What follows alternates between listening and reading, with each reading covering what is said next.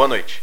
Acabamos de receber informações de que naves alienígenas, uma invasão poderia estar acontecendo em diversos pontos do Brasil de São Paulo ao Rio de Janeiro. É, pois é. É uma situação caótica e perigosa. Estamos todos atentos ao que está acontecendo e principalmente averiguando essas informações. Nós já voltamos logo com notícias mais precisas sobre o que está rolando. Retornamos com mais informações. As criaturas acabaram de sair de suas naves. São criaturas metálicas impregnadas em um óleo escuro. Atacaram totalmente nossas cidades. O exército está sendo mobilizado e não temos certeza do que nos aguarda. É uma grande ameaça e é importante destacar que essa invasão está afetando várias regiões do mundo. Inclusive, os governos estão trabalhando para a gente conseguir encontrar uma solução. Como é que a gente vai sair disso? As autoridades emitiram um comunicado. Todos aqueles que puderem, corram para a X-Place. Eles são os únicos que possuem um sistema de segurança altamente avançado e, até o momento, são os únicos capazes de combater essa invasão firexiana. É importante que as pessoas que estão em áreas afetadas pela invasão firexiana considerem a possibilidade de se refugiarem na X-Place. Que grande notícia! Percebemos que, na verdade, nunca foi sobre uma ameaça, e sim sobre uma nova. A, a, a, amizade. Que incrível essa sensação de novas amizades. Sim, e esperamos um futuro glorioso nos braços da mãe Elé, Elé, Elé Shinor. Maybe, maybe, maybe, maybe, maybe.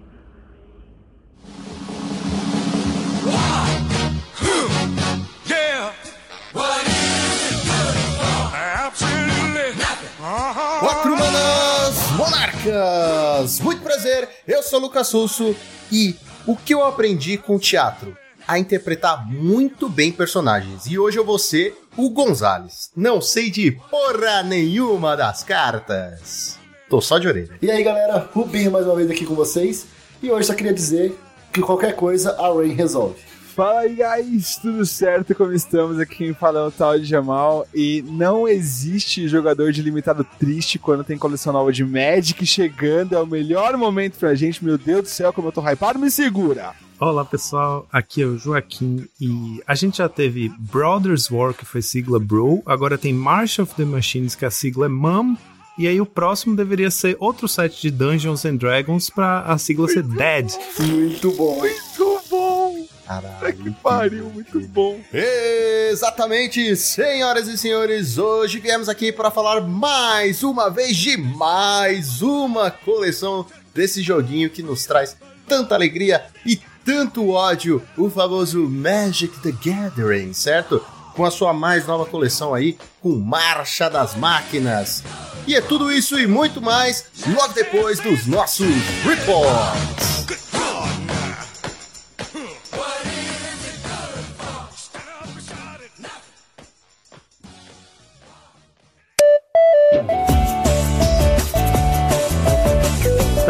Volta, Rubinho, preparado para mais uma semana de metagame. Bora lá, meu amigo Joaquim. Vamos lá ver o que aconteceu nessa semana do nosso maravilhoso formato Pauper. Vamos nessa, mas antes de qualquer coisa, vamos falar da nossa querida patrocinadora, X-Plays.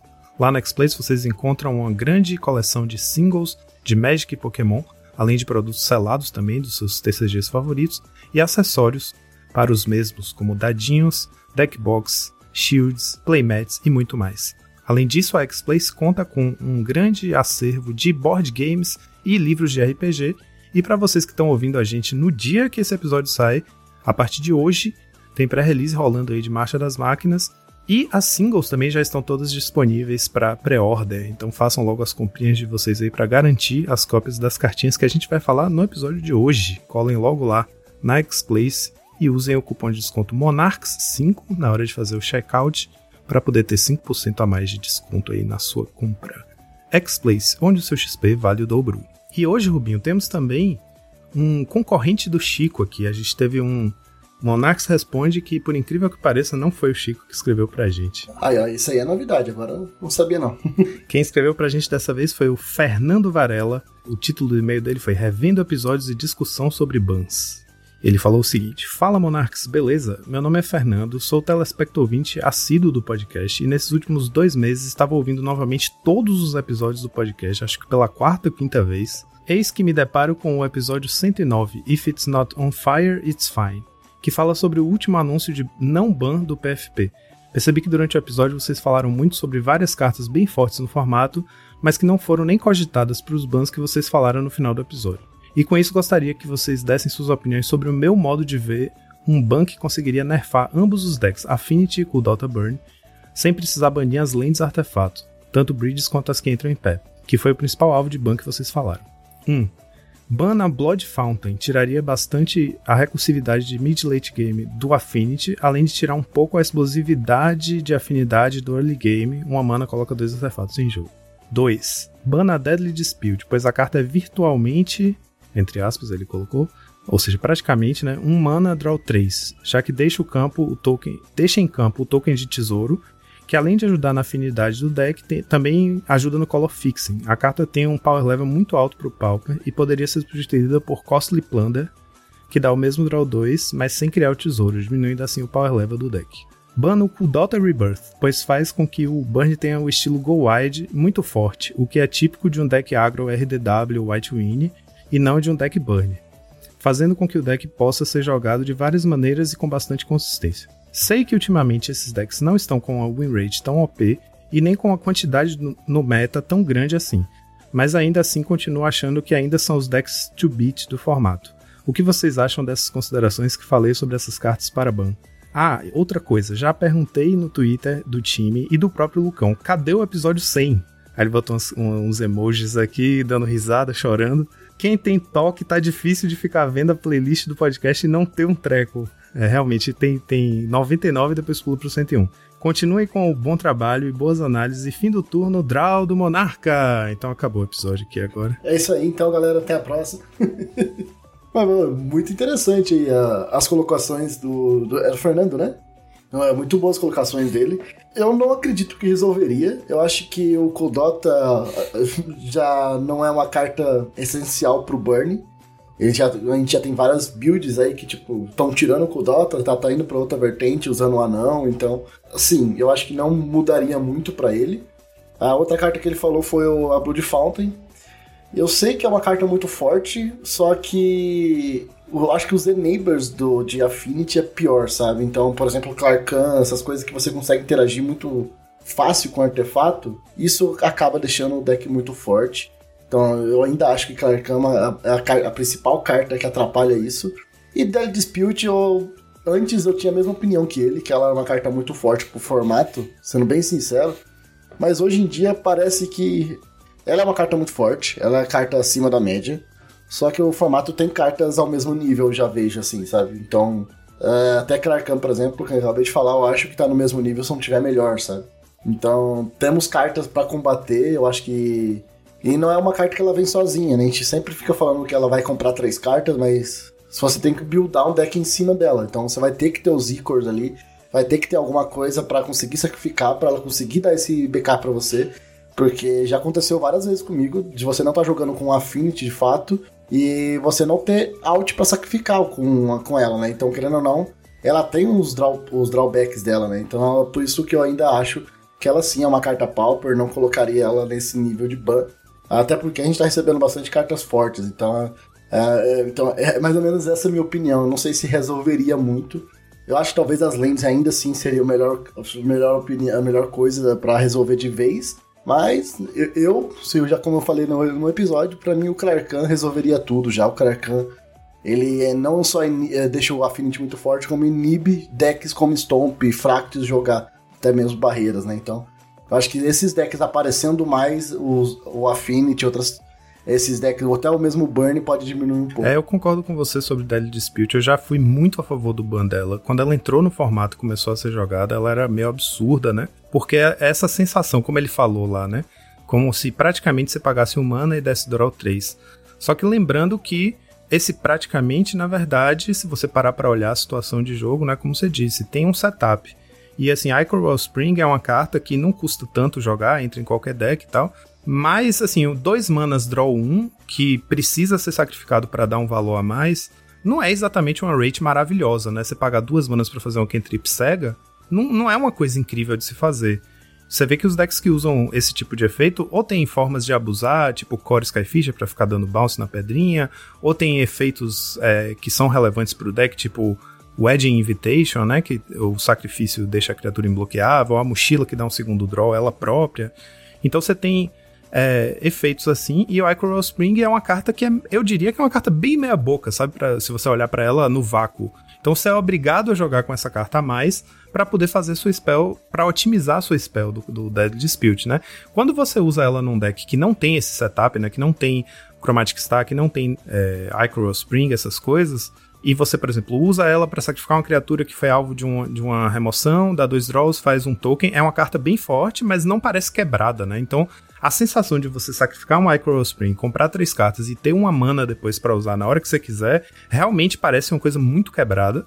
É, depende de todo esse setup. E a gente sabe que esse setup tem um custo. E outra coisa, eu arriscaria dizer que a gente tem que aceitar, eu acho, a essa altura, que Card Advantage e, e, a velocidade, fluxo de cartas já se universalizou no Pauper, né? Já alcançou esses padrões novos de design da Wizards, e o que isso fez foi que Deadly Dispute, cartas como Synthesizer e Reckless, é, Reckless Impulse. Reckless Bargain. Não, eu tô falando do, da vermelha, a Reckless Impulse. A Bargain Ah, também. sim. Mas o, o que elas fizeram na prática foi elas conseguiram é, distribuir para mais cores a capacidade de, de manter o gás ao longo do jogo, né? Que era uma coisa que só o azul tinha.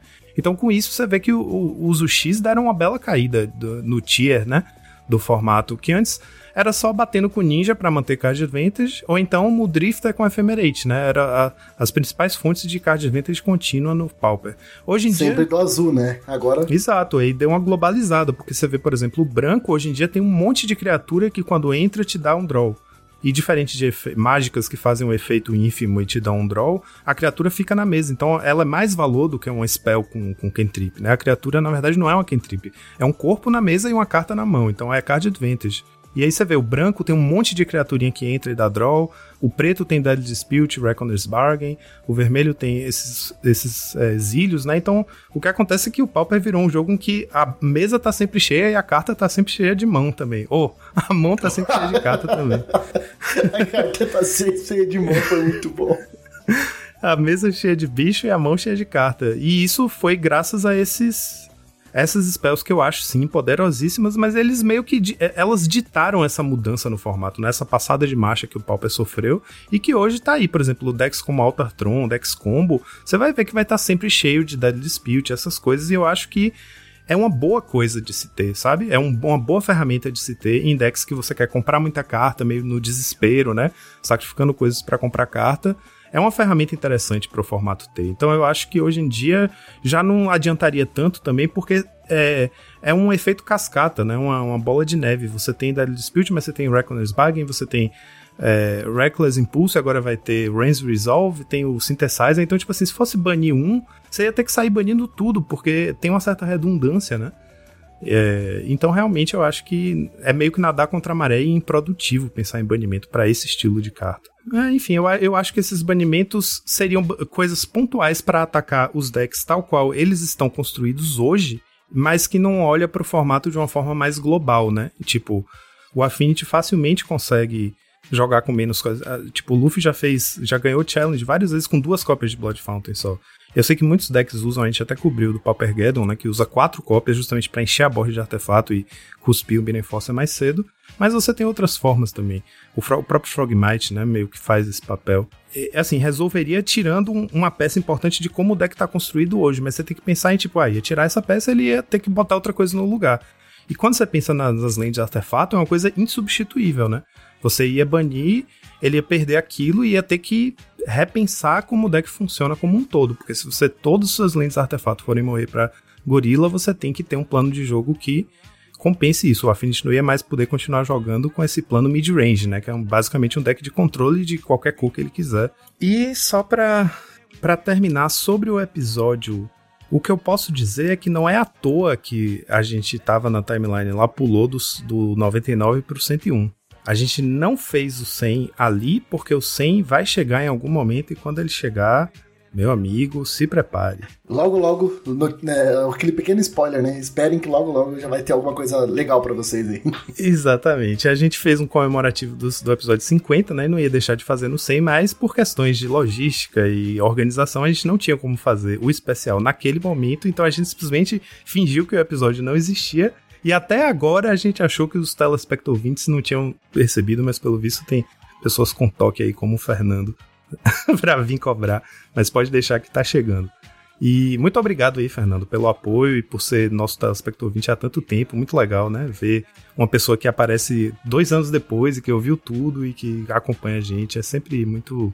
Eu acho sempre muito revigorante, assim, essa sensação de, de apreço pelo nosso trabalho. Muito obrigado. Bora lá pro nosso Challenger do sábado. Vamos nessa, Rubinho. No sábado a gente teve o Monoblue Fadas, pilotado pelo Brivenix, vencendo o challenge. Venceu uma final disputada contra o Mono White Bully, que é uma match horrível, muito difícil pro Mono Blue. Não é enganhável, porque hoje em dia você tem Brian Barrel, Intruder e Mutagenic Growth, né, pra te dar possibilidades no, no combate, esses combate tricks bem relevantes, mas mesmo assim é uma match muito difícil. E o Brivenix foi lá na garra e ganhou. Não foi uma, uma final é, splitada, foi disputada. É, a build do Brivenix está com uma pequena diferença. Ele cortou a quarta cópia do Brian Barrel Intruder e a quarta cópia do Mutagenic Growth e encaixou nesses slots duas cópias de Spire Golem no main deck. Isso pode ter feito bastante diferença nessa final, né? Porque Spire Golem é um bicho bem relevante nessa match, consegue peitar tudo do oponente. E que antigamente essa match se resumia a Squadron Hawk, né? O oponente resolve o Squadron Hawk, pega mais três é, Squadron Hawk e você meio que sente que perdeu o jogo. Porque ele vai ter prismática, ele vai ter bicho no ar o tempo todo, ele vai ter bichos maiores do que seus ninjas no, no, no chão, né? E agora o deck tem suas, suas seus truques aí para conseguir passar de um Squadron Rock resolvido. O Brian Barrel acaba brilhando bastante aí, né? Tirando o poder do bloqueador e te deixando favorável no. Melhorando as trocas, né? Exato. É, faz as trocas serem favoráveis para você no combate, né? Bagunça bastante a matemática do combate. O oponente não consegue jogar em volta o tempo inteiro, né? Uma hora ele tem que acabar arriscando.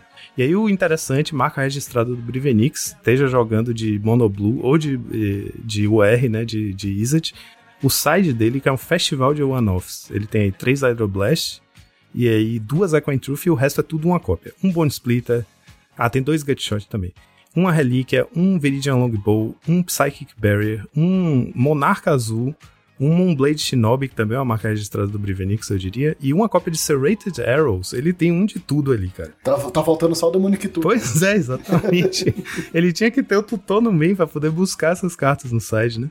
Ele é, é, um, é uma toolbox, mas você tem que tem que vir. A carta só tem uma cópia, então tem que vir. Na, na verdade, eu acho que ele tava querendo jogar com carninho, porque é tudo artefato, né? Uma cópia dele, não sei se você reparou. Então, o carninho lá, ele faz o carne e ele consegue buscar no site. É mesmo, é mesmo.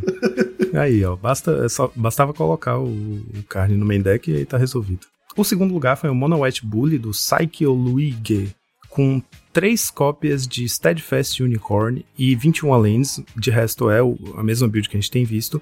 Esse Unicorn é bem interessante, ele é 1 mana 1/2 do Baldur's Gate lá, o, o set de Commander. É 1 mana 1/2 e ele tem a seguinte habilidade, por 4 manas, 3 quaisquer e uma branca, as criaturas que você controla recebem mais um, mais um e vigilância até o fim do turno, e você só pode ativar durante seu turno. Mas não é só como sorcery, então você pode ativar em resposta às coisas, você pode ativar até no fim do turno se quiser, mas só durante o seu turno. Esse bichinho é bem interessante porque o que ele acaba sendo é um corpo relevante na board no começo, né, para ajudar a bloquear token do, do Mono Red, por exemplo, 1/2 é um corpo muito bom para isso, né?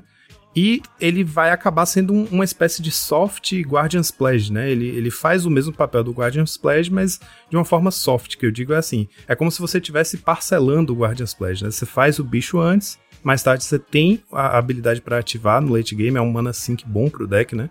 Você tem quatro mana sobrando, você vai meter mais poder para dentro e atacar. Esse bichinho é bem legal, eu já joguei com ele no Nightwing. É difícil achar o slot para ele, né?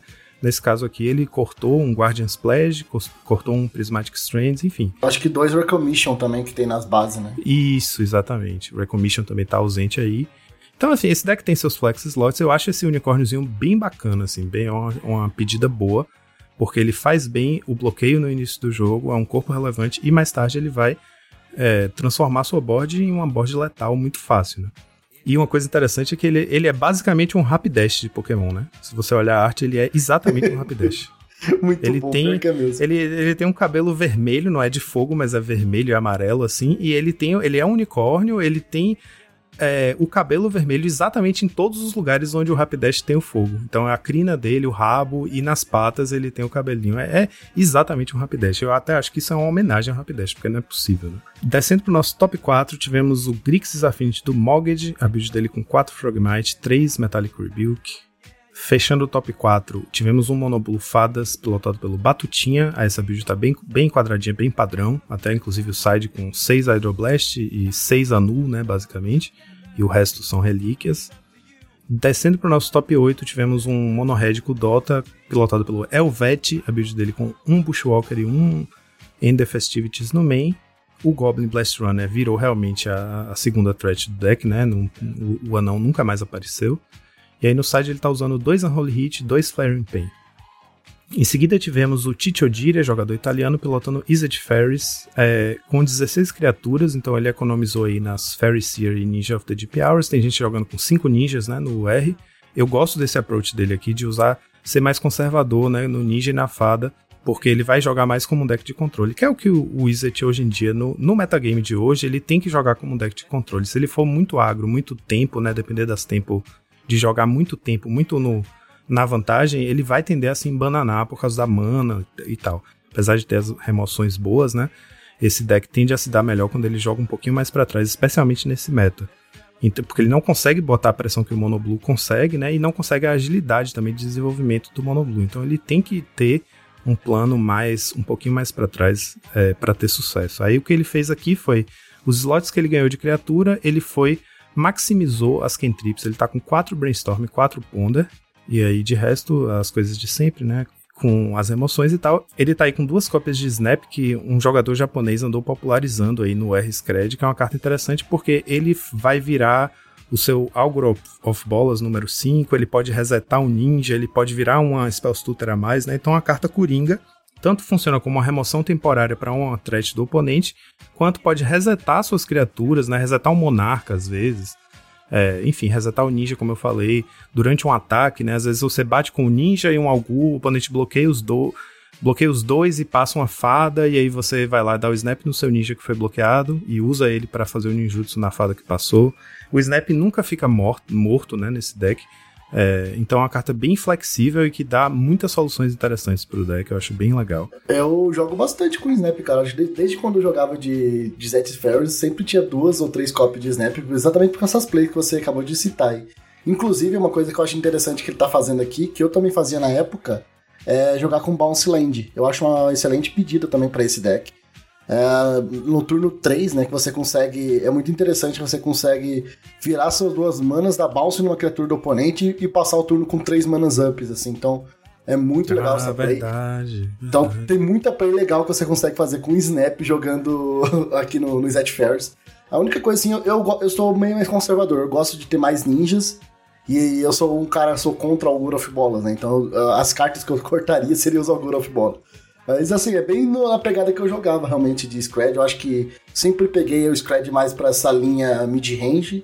É, porque acho que é o meu estilo de jogo que combina mais comigo. Era muito mais mid-range do que o tempo de fato. Então eu jogava mais ou menos nessa pegada, assim, quando eu jogava. Eu lembro que na época do Santuário Místico, e ainda, ainda tinha ali Santuário Místico com o Trash Class. Nossa, era maravilhoso jogar de Way. É, Eu achei bem interessante que eu não tinha reparado. A, a Bounce Land em geral, eu acho perigosa no deck, né? Porque você quer ter o máximo de permanentes nevados na mesa, que são seus terrenos. Então, no máximo uma cópia, que é como ele tá usando aqui, mas não tinha me atentado que tem essas sinergia com o Snap, né? O Snap pode acabar te dando uns turnos bem bons, assim, com a, com a Bounce Land. Então, bem notado aí. Em sétimo lugar, tivemos um outro Monohead com o Dota, aqui pilotado pelo Mahers, a build dele com um Bushwalker, 3 Kessig Flame Breather, então ele tem o Goblin Blast Runner como segunda threat, e tem também o Kessig aí para dar um alcance a mais, é, e, e acabou ficando com um Lava Dart só, né, o slot, e no side tá usando três cópias de Raze. E fechando o nosso top 8, um Fogtron pilotado pelo Zio Francone, também italiano, O bicho dele tá com um Jim Rova no main deck, um Scatter Ray, que já virou também marca registrada dos italianos, no Tron, um Destroy Evil, e aí ele tem uma segunda cópia de Jim Rova no side um Morning Welk aí pra meds mais pegadas, né? Eu ia falar, ah, eu ia só comentar que a gente chama de Fogtron, o deck meio que tem dois nomes, né? O povo chama de Flickertron ou Fogtron. É, Fogtron tá virando um nome meio antiquado porque o deck tá jogando cada vez com menos fogs, né? Só tem duas Moments Piece aqui no main deck e olhe lá, não é mais tanto tão relevante assim pro plano do deck, pelo visto. Então acho que é, é preferível chamar de Flickertron, porque eu acho que o Flicker é mais é mais simbólico do que o que o Tron faz, né? O que, esse, o que essa build de Tron faz, o mais importante pra ele é conseguir criar o setup pra ter o Flicker pra fazer o loop infinito. Então, acho que é Flicker Tron, deixar de chamar. Ou até. Toolbox Tron, sei lá, porque tem um monte de Janoff e joga com Tating, sei lá, até isso é melhor. Eu lembro, eu lembro uma época que chamava de Murasa Tron, que eu acho que É verdade. Pulse of Murasa, né? Foi, Mas foi eu- logo que o Pulse of Murasa entrou que deu a, foi uma carta que acrescentou muito ao deck. Aí mudaram logo o nome e começaram a chamar de Murasa Tron. E os nossos top decks do sábado foram, em primeiro lugar, tivemos Mono Red Kuldota e Grix Affinities, é, com 13% do meta cada. Em segundo lugar, Mono Blue Fadas e Dimir Terror, 10% do meta cada. Em terceiro lugar, tivemos vários decks ali. Temos Fogtron, Izzet Fairies, as Oracle Gates, Mono White, Gru Ponza e Orzhov Ephemerate, com 7% do meta cada. E agora, bora lá pro nosso Challenger do domingo. Vamos nessa. No domingo tivemos o Grixis Affinity, pilotado pelo Ramuda, é, vencendo aí em primeiro lugar. A build dele tem 3 Frogmite, 1 Chainers no main, 2 Rebuke e 1 Anihil. E aí no side ele tem mais 2 Rebuke para fechar os 4, mais um Chainer para um total de 2 e mais um Anihil para um total de 2 também. Então ele trouxe aí algumas. Ele tem alguma proteção, né, alguma forma de interagir nesse deck com essas Rebuke no main. Trouxe uma carta de side pro main deck, que foi o Chainer. Trouxe um Anihil pro main também, que são cartas meio que seguras, né, de trazer pra dentro, porque é, Counter Spell é bom em qualquer match, é, Nihil Spell Bomb cicla, Chainers é, é uma remoção de qualquer jeito, então são cartas que não são tão custosas pro Affinity trazer pro main pra ganhar espaço no side, né. Em segundo lugar, tivemos o Mono Red Kudota, pilotado pelo Paulo Cabral BR. A build dele tá é, com 4 Bushwalker, 2 Fire Blast, 18 lands sem Galvanic Blast. Tá jogando com Blast Runner, então ele tá na build mais. Tem, meio que essa build é, deu uma, uma levantada aí, não foi esses dias, essa semana, tá se tornando uma build bem popular. O pessoal percebeu que aumentar um pouquinho o número de lands e maximizar o número de Kuldota faz o deck ganhar do nada e fica um pouco mais difícil você responder, né? Porque as principais formas de, de se livrar do excesso de tokens de Kuldota tem sido o Smash to Dust, muitas vezes o End the Festivities, né? São as principais soluções. E aí, com, com um deck com o Bushwalker, você consegue se desviar disso, porque você pode guardar um Kudota para fazer quando você tiver um Bushwalker para e aí se o oponente não tiver uma forma de dar o dano instant speed, ele vai levar tudo de uma vez só, e isso dá uma explosividade a mais pro deck, né? É, se for olhar, é a mesma coisa que um gal dois Galvânicos, né? Se a gente for olhar bem por, por duas cartas, você dá 8 de dano. Exatamente, exatamente. E é mais imprevisível, né? Mais difícil de você conseguir responder. Descendo aí pro top 4, tivemos um Azorius Skullgates, pilotado pelo Pepeizra. O build dele tem um Behold the Multiverse, um Dispel e dois Smash to Dust. Olha o que você estava falando, né? O Smash to Dust tem sido uma carta pela flexibilidade, né? Pega wall, pega artefato, pega multidão, então é uma carta realmente muito interessante, muito flexível, mas aí tem esse sacrifício de você, o oponente faz um Kudota e um, um Bushwalker quicado no turno seguinte e você não, tem como responder. E aí, apesar do deck tá. E aí, apesar da build aí do Pepe Ezra tá favorecendo o vermelho, né, como splash de main, porque às vezes usava Suffocating Films nesse slot, ele já tá com direto o vermelho aí. No side, que você já tem o Pyroblast que é vermelha, ele ainda foi com a cópia do Arms of Hadar, né? Então ainda tem um splashzinho preto. Ele poderia ter usado outra, tipo Electricity ou sei lá o que, Fire Cannonade, mas enfim. Foi ainda com Arms of Hadar mesmo. Fechando o nosso top 4, tivemos um Flickertron, olha aí, já tô usando o nome novo, do R. Clint 21. A build dele com um Jim Rova, um Condescend, um Cast Down no main deck, então ele né? Tipo, em vez do, do Scatter Ray lá, ele foi com Condescend, em vez do Destroy Evil, ele foi com Cast Down, é a preferência dele tendendo mais pro preto aí mesmo. O que mais? No side ele tem uma cópia de Scatter Shot, é uma carta bem interessante, muito bom contra fadas, né? Que é aquela de 3 manas instante, dá 1 um de dano na criatura alvo e tem Storm. Então o Tron consegue construir uns turnos ridículos, cheios de spell e fecha com Scatter Shot limpando ao board. E aí no side ele tem uma cópia do Stonehorn, Então esse deck aqui tá um pouquinho mais fog do que o normal, porque tem os dois Moment Twist no main e um Stonehorn no side.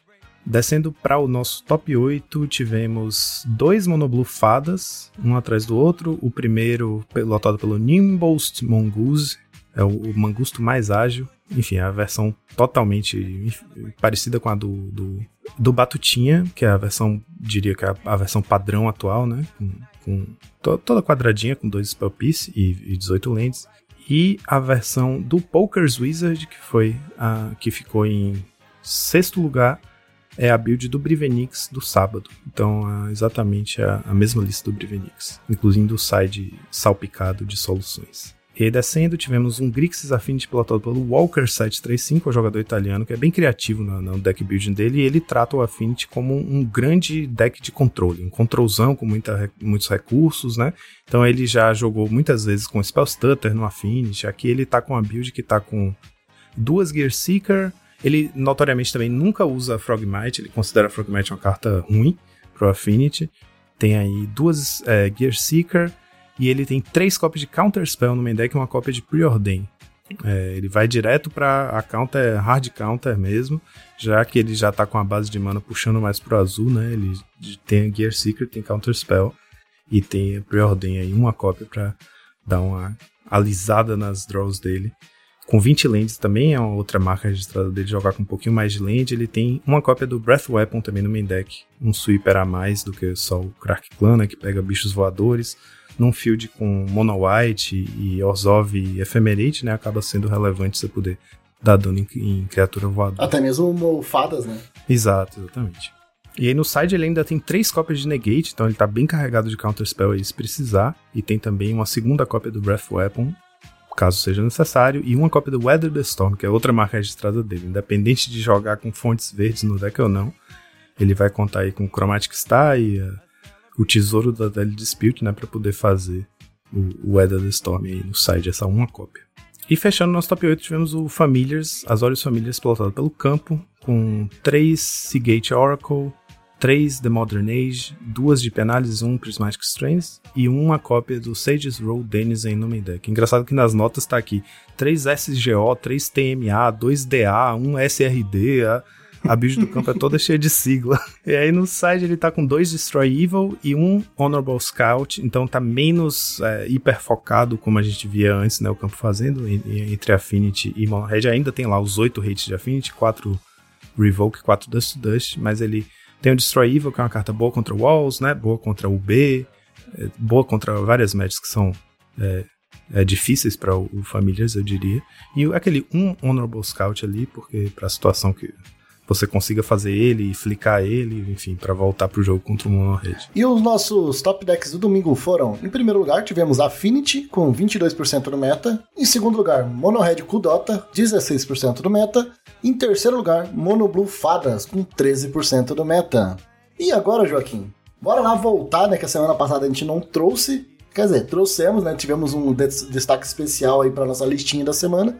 Mas bora lá falar um pouquinho agora da listinha da semana. Vamos nessa, Rubinho. Eu trouxe aqui uma lista que fez 5-0 na Liga Pauper, pilotada pelo Pauper Anhan Esse jogador, vale a pena pesquisar o nome dele, por exemplo, no, na busca avançada de decks do MTG Goldfish, porque ele é muito inovador, muito criativo nos decks, e ele faz uns decks assim que tem umas sacadas que meio que você fica, poxa, por que, que a versão padrão não, não, não é desse jeito, né?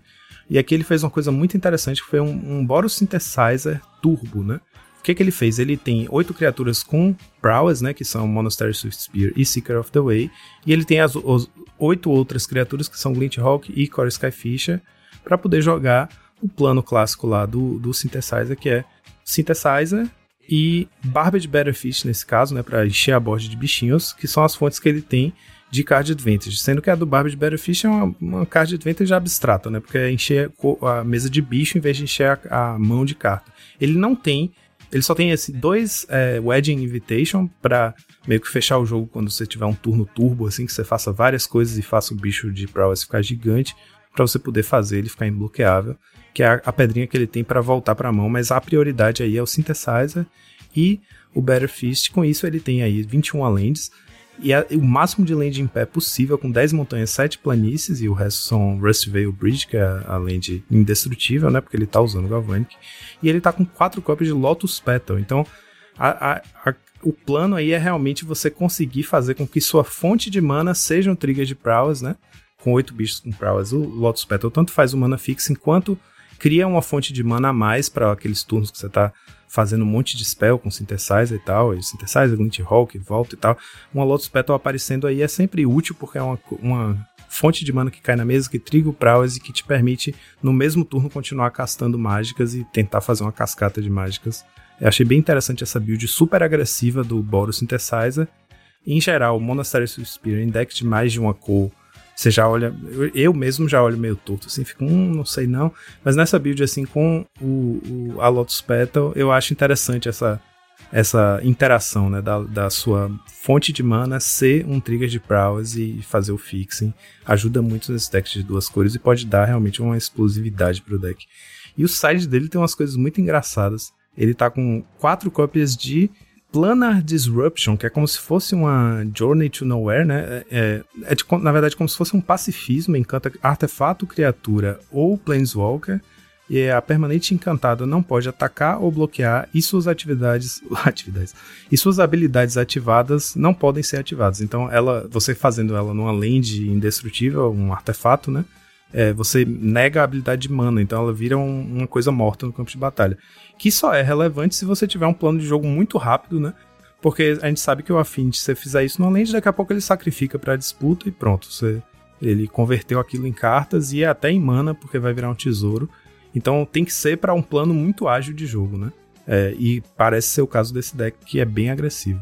Ele tem também três cópias de Healing Grace, uma, uma instante de um mana branco que previne os próximos três pontos de dano que fossem ser causados a qualquer alvo esse turno por uma fonte de sua escolha você ganha 3 de vida. Então é- tá aí basicamente pra salvar bicho, né?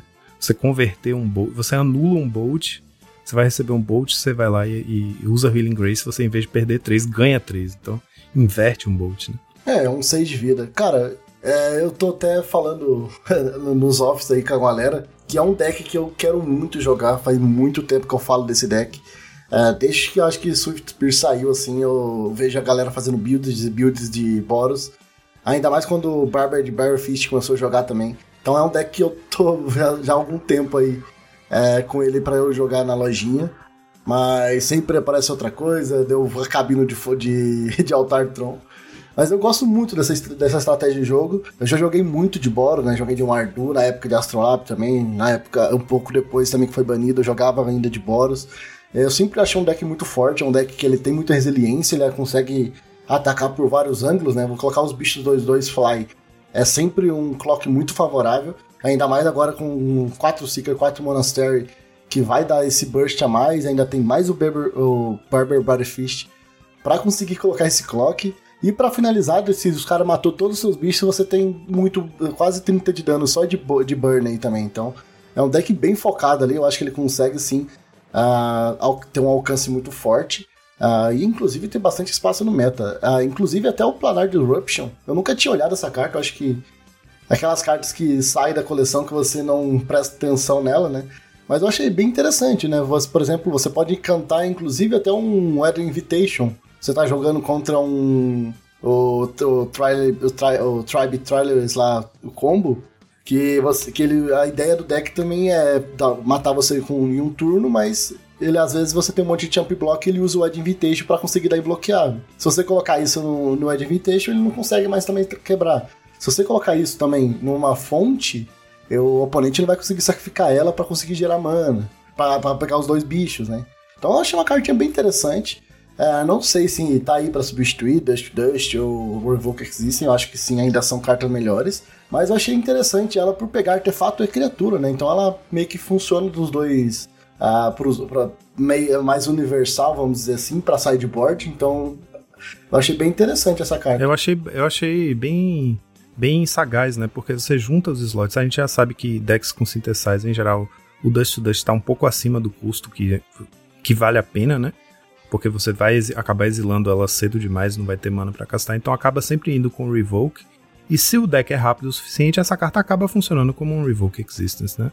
E ao mesmo tempo ela também vai funcionar como uma espécie de journey, né? Para os decks onde você quer tirar bicho grande. Então, é, essa flexibilidade é bem interessante. É, eu até acho interessante você poder, por exemplo, se ela vem no synthesizer, mas você não tem nada do- legal do oponente, ela tem essa versatilidade de você poder fazer numa, sei lá, você faz um synthesizer seu por enquanto, ah, até você achar um Skyfisher, que você pode voltar o Skyfisher e depois fazer isso numa criatura do oponente. Então tem várias plays que você consegue liberar com ela, assim, sabe? Então eu achei bem interessante a escolha dele. Eu, não, eu, é, eu testaria a carta antes de dar mais informações, mas eu, eu foi uma carta que me intrigou bastante na lista. Eu sei que tá no sideboard, mas é uma carta que eu acho que eu chamaria muita atenção, assim, foi o que mais me, me pegou também de surpresa aqui. E com isso, Joaquim, também, como eu falei, né? É um deck que eu já joguei muito e eu quero jogar ainda. Eu gostei bastante da, da ideia. É uma lista muito quadradinha, né? Tem quatro cópias de praticamente tudo, inclusive um sideboard. Vou. vou- Não vou. É, não vai ser possível dar uma nota menor do que 5 aqui. Tem que ser 5, porque o deck jogou demais. Já vai muito bom essa lista aqui. ah, massa. Então, com tudo isso, Joaquim, só nos resta uma coisa: soltar a vinheta.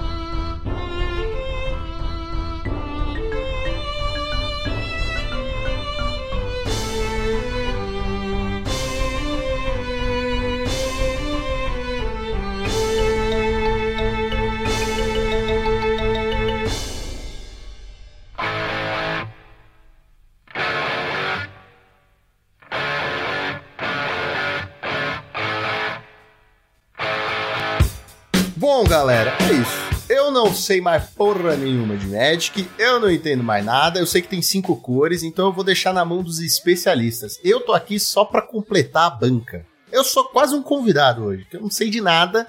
Fiz o meu melhor papel de Gonzales até hoje, que é entrar, sentar, abrir, e é isso. Se vocês falarem, eu vou buscar aqui na hora, e seja o que Deus quiser. Não pode esquecer de falar das artes, hein? Das artes? Ah, é. Ah, é, tem, tem só comentar as artes, é. Verdade. Gonzales, saudades Gonzales. Saudades Que Gonzales, Deus- que Deus o tenha. Meu Deus. Não morreu, não morreu, não. Deus o não, tenha é que eu quando quero que Deus acontecer. cuide bem dele, só isso, só isso. Pô, antes da gente começar a falar das cartas, o Rubinho falou uma coisa interessante, que ele falou assim, ah, as artes, né? E eu sei que a gente vai falar sobre as cartas Pauper e tudo mais, mas vocês viram que nessa coleção, como todas as coleções, sempre tem aquelas artes incríveis, é, expandida, borderless e especial, que vale um milhão de dólares e o seu rabo. E aí eu vi que vai sair, tipo, as cartas vão sair, eu não sei se é nessa coleção ou, ou numa próxima, mas aí, tipo, tipo é, é- é especial temático daquela coleção. Então, por exemplo, vai sair a carta, vai voltar aquelas de, de Kaladesh, sim, tá ligado? é- Aqueles... é, Masterpiece. O frame de Masterpiece, né? Isso, frame de Masterpiece, vai voltar aquele frame horroroso Do Strixhaven. Aquela- coleção horrorosa de. Não, antes fosse de Strixhaven. Strixhaven até vai. Mas Ixalan. aquela de dos bichos, como é que é o nome? Icória, Icória. é- Icória? Não, A não é Icória? Ixalan, é a outra. Icória, Icória, Icória, Icória, Icória. Escória. É tipo isso. É tipo. E aí vai sair. Eu achei muito foda, cara. Muito foda, porque agora tem um Hagavan É. mais caro que o Hagavan. Eu achei. Um Hagavan É um Masterpiece, Hagavan é. Masterpiece, né? E é engraçado porque saíram as coisas assim, né? Tipo, a- as criaturas lendárias que são de Strixhaven saíram com a com o frame lá do, do Mystical Archive, que só tem mágica. Então, tipo, é a primeira vez que tem um frame daquele com poder e resistência. É, e, e- e é isso. E eu achei, só que eu achei muito foda, tá ligado? Tipo, porra, eu olhei e falei assim, é, realmente, né? Já que é a guerra e, e vai juntar a porra toda, eu acho que é justo ter vários frames assim. É tudo bem, não precisava do Hagavan mais caro. E acho que podia ser um pouco diferente, tipo, eu acho que ia ser engraçado ter o Hagavan com arte de Icória e aí ter, tipo, um bagulho de Icória com arte de Innistrad, tá ligado? Eu acho que ia ficar mais legal, mais engraçado. Mas, tudo A bem. gente tá num momento que a cultura pop tá febre de multiverso, né? E isso acabou chegando no Magic também. Eu achei até que esse set ia ser um pouco mais é, hypado esse aspecto, né? De tipo ser uma colisão do multiverso do Magic. E, e, de fato, tem criatura aí de vários planos, tem, né, terrenos de vários planos e tal, tudo misturado, mas. Tem artes de vários, vários planos. Mano, eu, eu, assim, mesmo as cartas comuns, você nota a diferença delas e dos planos. E que fica meio assim, ah, eu entendi, mas. Sabe quando saía aquelas, aquelas cartas é, com arte. É, tipo, toda a coleção tem, um, tem uma temática. Vamos fazer sobre mitologia grega. Aí do nada tem alguém que meteu uma mitologia chinesa. Aí você fica assim, tá meio esquisito. Mas é tipo isso. Mas eu gostei. Eu gostei no geral das artes. Ah, até essa questão de multiverso, é, eu acho muito interessante que, tipo, eles trouxem, trouxeram muitas coisas legais, né? Por exemplo, eles conseguiram fazer flexionizar o Eliod. Ele tem a carta flexionizada e até, tipo, o Flavor, falando que tem um pouco de story, de, da lore, assim, que, na, que ele fala no Flavor pra você flexionizar um deus, você só precisa que todos os súditos dele sejam firexianos. É muito foda isso, tá ligado? E, e isso é legal, sabe por quê? Porque me lembra muito aquele Deuses Eu vi Americanos. primeira temporada Sim, já leram? Eu, já, eu assisti a série. Mas não leu, né? Essa geração não Oh. lê livro. É isso. É isso. Eu vi a série. Mas, velho, eu acho que esse- essa, é, que nem o Joaquim falou, essa cara de, de Avengers mesmo, velho. Tipo, essa- essas cartas que são duas, du- duas criaturas lendárias, de certa forma marcantes de cada plano, vindo juntas em uma única carta. Se nem todas são muito fortes e tal, mas, velho, o flavor disso é literalmente aquela cena do Avengers que vai vindo os heróis de todos os. É literalmente aquela cena, velho. É perfeito. Exatamente. E foi, isso foi uma coisa muito legal quando eles foram soltando os previews, né? Tipo, quando ia mostrando uma nova parceria entre dois bichos lendários, era muito legal. Eu ia falar que bom que isso pega em, em vários gostos, né? Tipo, a galera que se apegou a tal edição ou tal edição vê ali as criaturas que às vezes jogou ou, ou não jogou, porque, por exemplo, tem cartas que estão vindo de duplinha aí que não jogaram competitivamente quando estavam ativas, a gente estava vivendo no- naquele plano específico. Mas tá de volta agora com duplinha com outra carta. Então, pega isso, velho, porque existe sempre essa discussão, né? Ah, eu gosto dessa edição ou não gosto dessa edição. O Lucas aí falou que odeia a Icória. Eu sei que tem alguém que ama a Icória que ficou muito feliz de ver a carta de Icória de duplinha. Ah lá. Então, assim, é muito da hora isso.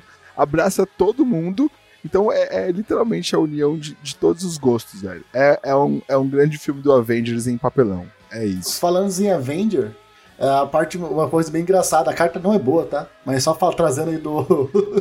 é, trazendo pelo flavor, é o Mirrodin Avenged. É uma carta que saiu aí que é nada mais nada menos que o Carne segurando a cabeça da É, Elishinor. caramba, é muito Então, legal essa carta. mais flavor que isso essa, é muito é, foda, velho, né? Essa carta é massa. Assim, pelo em si é. Sim. Exatamente. É um reprint funcional, inclusive. Caralho, o Joaquim falando pelo flavor quase tive um Pois AVC. Não, mas é pelo flavor com, uma, com um aspecto geral, não o flavor text. Flavor text. Pelo flavor. Pelo flavor. Você usou, você usou positivamente É a frase é pelo flavor. Você. hum, E, e essa carta aí é o segundo, é o segundo reprint funcional feito pelo Flavor, né? Porque tem o também do Ajane decepando a, a Shodred, né? Que é o Village Rights, né? Que agora veio com outro nome, né? Exatamente. E, te- teve outra também. Foram três, né? E as três são reprints funcionais. A outra é Rain's Resolve, que é um Reckless Impulse. Exatamente. Que é o Rain. É a Rain. Ela tá Enfim. tentando purificar a Homebreak. Vai, Joaquim, vai, Joaquim, você sabe. Cê... Flavor, vai de flavor, vai de Não, flavor. Você sabe, O máximo que eu sei é que. Lore, lore, é- lore. é Você lê a muita mulherzinha lore. É, então, daí tem a, a Helm Breaker, que é uma das árvores principais do multiverso. Eu não vou saber explicar também. Eu sou um, só um pouquinho mais do que o Joaquim, assim, então. Mas aí ela tá. Como ela foi firexanizada, a Rain tá meio que possuiu ela pra conseguir deixar ela boa de novo. E é isso que tá acontecendo. Por isso que o Rain resolve. Sinceramente, tudo que eu sei é que a arte. Cara, fala- é, é, falando assim das cartas, é, é, assim, reprint, negate, um milhão de vezes, tá ligado? Eu só queria dizer que esse negate tinha que ser um desencantar, na minha opinião. É verdade, é verdade. Parece mesmo. Pela, pela arte, parece mesmo. É, pra mim tinha que ser ne- é, desencantar, porque negate, você tá impedindo que, que aquilo aconteça antes de acontecer. Tô negando o efeito. Agora, desencantar faz mais sentido pra mim. Podia ser outro nome também, mas negate não. Arte maravilhosa. Linda pra caralho. Achei foda. Foda. Principalmente porque parece que ele tá com, com os músculos de fora, tá ligado? Muito foda. É bom demais. Tá, o meu conhecimento. Assim, se tiver reprint, Provavelmente eu conheço, eu conheço, tá? Mas se não for, fudeu. Ó, só pra dar o contexto também, de novo, de lore aí. Eu vou parar de falar de lore, prometo, gente. Mas Vamos falar de flavor, melhor. é que eu acho que a- essa carta do Negate, ela tá exa- exatamente no Negate porque é quando o Teferi tá negando que o Ajani fique completamente ferexanizado. Ele tá tirando a ferexação do, do Ajani. Talvez por isso o Negate. Mas também funcionaria no Disenchant, igual você falou. É, eu acho que Desenchant era mais lore. O que, que você acha, Joaquim? Você não acha que ficava Ah, mais para, flavor? para. Muito bom. Bom, e com essa deixa, eu vou começar a trazer as cartinhas aqui pra gente discutir. Eu separei um- umas duas de cada cor, mais ou menos. Algumas são realmente staples, outras são interessantes o suficiente pra gente discutir. Vou, na sequência das cores, começar pela Alabaster Host Intercessor, que em português é Intercessor da Hoste de Alabastro, que é um bicho 6 manas, 5 quaisquer, um branco, 3, 4, Ferexiano Samurai, que tem Plane Cycling 2, então você pode reciclar ele descartar ele para procurar uma planície, que pode ser uma planície básica ou não, e ele faz o seguinte. Quando ele entra no campo de batalha, exile a criatura alvo que um oponente controle até ele sair do campo de batalha. Ele é um Journey to Nowhere criatura. Eu só trouxe ele porque é a primeira vez que a gente vê isso no branco, né? Uma criatura prisão, assim, uma criatura Journey, que é um efeito comum, é, quer dizer, comum, olha lá. É um efeito que acontece muito em cartas incomuns, mas no Pauper a gente não tinha nenhuma no branco. Ele é pesado demais, claramente, 6 manas, 3, 4 para esse efeito é muito pesado. O que teria de chance aí é que ele, ele se descarta, então, né? Com o Plane Cycling, você poderia pensar em ah, um deck com, com Late to Dinner, pode trazer ele para exilar uma criatura do oponente, mas eu acho muito, muito, muito engraçadinho, muito fofinho. É, isso. É, mas eu trouxe só porque é a primeira vez que no branco aparece esse efeito no Pauper. Não tinha a discussão da carta preta? Tem, é, tem uma porra, preta, né? tem uma preta que faz. De quatro manas. Mas o interessante é que, ol- olhando pra ele ass- assim, na primeira vez que eu olhei, eu achei que ele ia jogar porque eu achei que ele custava uma mana menos.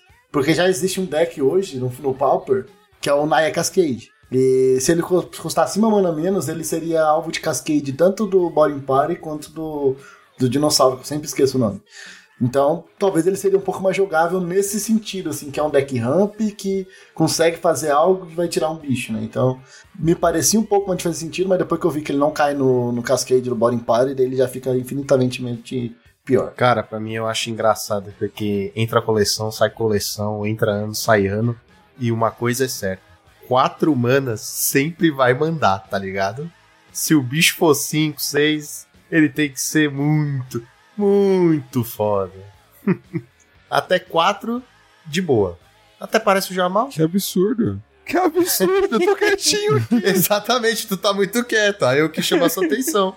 Tá fazendo palavra cruzada, meu filho? Tô separando as cartas do limitado, filhão. Aqui é trabalho em tempo real. A próxima cartinha branca a e a última cartinha branca é um que se chama Knight of the New Coalition, Cavaleiro da Nova Coalizão. Três manas e um branco, quatro total. Dois, dois vigilância. Quando ele entra no campo de batalha, você cria uma ficha de criatura do tipo Cavaleiro, é, dois, dois, branca e azul com vigilância. Então, eles são dois corpos com vigilância, dois corpos dos dois com vigilância por quatro manas. Como ele tem um ETB que cria criatura, a primeira coisa que você pensa é ele com Ephemerate, né? Então ele com um Ephemerate, o Ephemerate resolvendo e Rebound, são quatro corpos, né, na mesa. Então, tipo, ele entra, faz um, Ephemerate mais um, e Ephemerate na manutenção mais um. Você vai ter feito quatro bichos. Eu não sei se é o suficiente pra ver jogo, né, porque 2-2 não é uma grande coisa assim, mas um deck, por exemplo, o Binho tava falando de Naya Cascade, tem uns Naya desse ramp assim que é focado em, em dianteira, né? Então tem criaturas. Tem, tem essa pegada de tentar lotar a board de bicho pra tornar os ataques do oponente impossíveis de passar o dano pra você, pra roubar a dianteira. Então, numa dessas, de repente, isso aí pode ser jogável. Mas não sei se é relevante, sabe? É 2, 2, 2 por 4 manas. Eu não sei se é suficiente pra você querer efemerar. Né? É, uma cartinha pra se pensar ali. É, eu só vejo ela realmente tendo algum sentido aí com a Ephemerate, mas ela precisa provar um pouco o seu valor ali, né? Eu acho que ainda. Como o Lucão até mesmo falou ali na carta anterior, quatro manas já tem que estar fazendo alguma coisa muito relevante pra ela ser válida no formato. Eu achei ela, por quatro manas, eu achei mu- muito pesada. Hoje o Pauper tá necessitando de algo mais. coisas mais rápidas, né? E se eu não me engano, tem uma carta que é muito parecida que faz a mesma coisa, gente. Que ela faz um. Caga um bicho 2-2, se eu não me engano. Que, que veio em. Não veio Tem um que faz isso, só que é sem vigilância. Essa seria a única diferença. Então, mas assim, não, jo não jogava, também deve ser 4 manas, não é essa que vai jogar. Também acho, também acho. Vamos pro azul. No azul a gente tem uma bem interessante chamada Meeting of Minds, Encontro de Mentes. Três quaisquer, um azul, instantânea, e ela tem Convoke. Então você pode virar suas criaturas para ajudar a pagar o custo dela. Cada criatura adiciona uma mana incolor ou uma mana da cor da própria criatura. Então você conseguiria, teoricamente, pagar zero manas por essa mágica e o efeito é compre duas cartas. Então ela é 4 manas, draw 2, com Convoke pode ser reduzida até zero manas, dependendo do deck, né? Essa é o meu Agora Vai. Essa é o meu Agora Vai da coleção pro Goblin Storm. Já colhi essa carta, já caiu na, na hora pro Goblin Storm, que é aquele deckzinho com um monte de ficha de Goblin. Você faz o Goblin Electromancer para diminuir os custos das mágicas.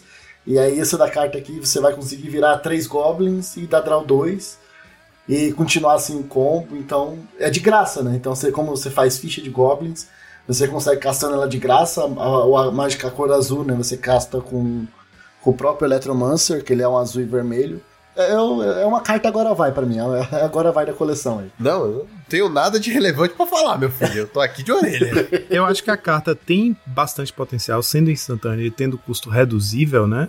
E dando esse draw 2 aí. O problema é que não tem de cara um deck tier 1, assim, ou tier 2. É, não é que você pense, porque o, o mais óbvio seria pensar no deck fadas, que é um deck de criatura, né? Que vai ter sempre criatura azul na mesa. Só que a questão é que é contraintuitivo pro plano do Ferris, né? Você vira, você tem que usar suas manas para comprar, suas criaturas para comprar carta em vez de atacar. Porque o jogo compra carta, o deck já compra carta atacando com ninjutsu, né? Então, ela é meio nombo com ninjutsu. O pessoal tem falado Call Gates, é um deck que gosta de crowdear a board, né, com criaturas. Poderia, né, virar aqueles Squadron Hawk para dar um drawzinho sem pagar mana, não sei. Mas Aí, é uma carta finalmente o, o encantamento vai fazer sentido, né? Exato. Daí vai ser a, criatura, a, a mana A azul. saga, né? Vai ser a mana azul, exatamente. É. É isso, tem que ser um deck que não se, que não se prejudique em deixar as criaturas em pé pra poder tapar num, num fim de turno pra comprar carta. Então é, é difícil imaginar esse deck. O Familiars é outro deck que o pessoal tá falando, porque a carta tende a ser boa, o deck é todo baseado em criatura, o combo, né? Então você, você tem já criaturas que nunca viram, que são as barreiras e o 04 lá, e você eventualmente vai ter uma criatura azul em jogo, então você consegue num passe fazer isso aí de graça facilmente. Talvez seja o deck que ela mais vingue, não sei. É uma carta bem interessante, mas tem esse problema de não tem um lugar onde ela se encaixe assim de cara. Agora que você me falou, imagine isso aí num Tron. O Lucão, que é o especialista aí, ó. O Lucão. Lucão. Lucão. achou uma merda pro Tron, desculpa. Agora. Não, é uma bosta. É uma bosta. Se, se você for jogar com aquele Tron que eu falei que era de Infect, aí beleza, que tu não vai bater, tu vai ficar lá de boinha. Se tiver alguma criatura que tu vira, aí beleza, mas assim, você não vai ter três bichos na mão. Não vai. Não vai. E até lá, até você ter todos esses bichos, você fez o quê? Vamos lá, dois Muldrifter e mais um bicho. É. Tu comprou quatro cartas, se não mais. se- Eu vou tirar um bagulho bom pra. Ah, quem sabe no Convoke eu caste isso e compre duas cartas. Uau! Realmente muito bom. Não, no caso não aprova. né? Eu vou, eu, eu vou roubar então um pouco do, do know-how do Jamal, que agora fez sentido pra mim aqui, ó. O que, uma carta que o, o Joaquim acabou de trazer e a gente falou que ela era ruim, ó. O Knight of the New Collision. O, que- a criaturinha que ele cria é um, é um Knight branco e azul. Então já é duas manas pra fazer essa mágica. Querendo ou não, já funciona aí. E ainda as criaturas têm vigilância, ou seja, você pode bater e depois castar.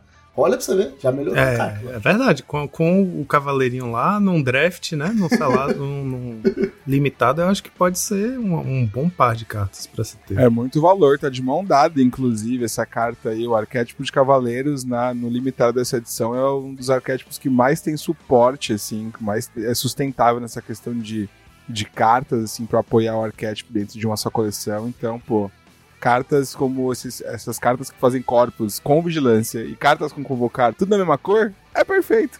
É perfeito pro arquétipo. Vamos seguindo. A próxima carta do azul é o Saiba Cryptomancer. Um qualquer e um azul.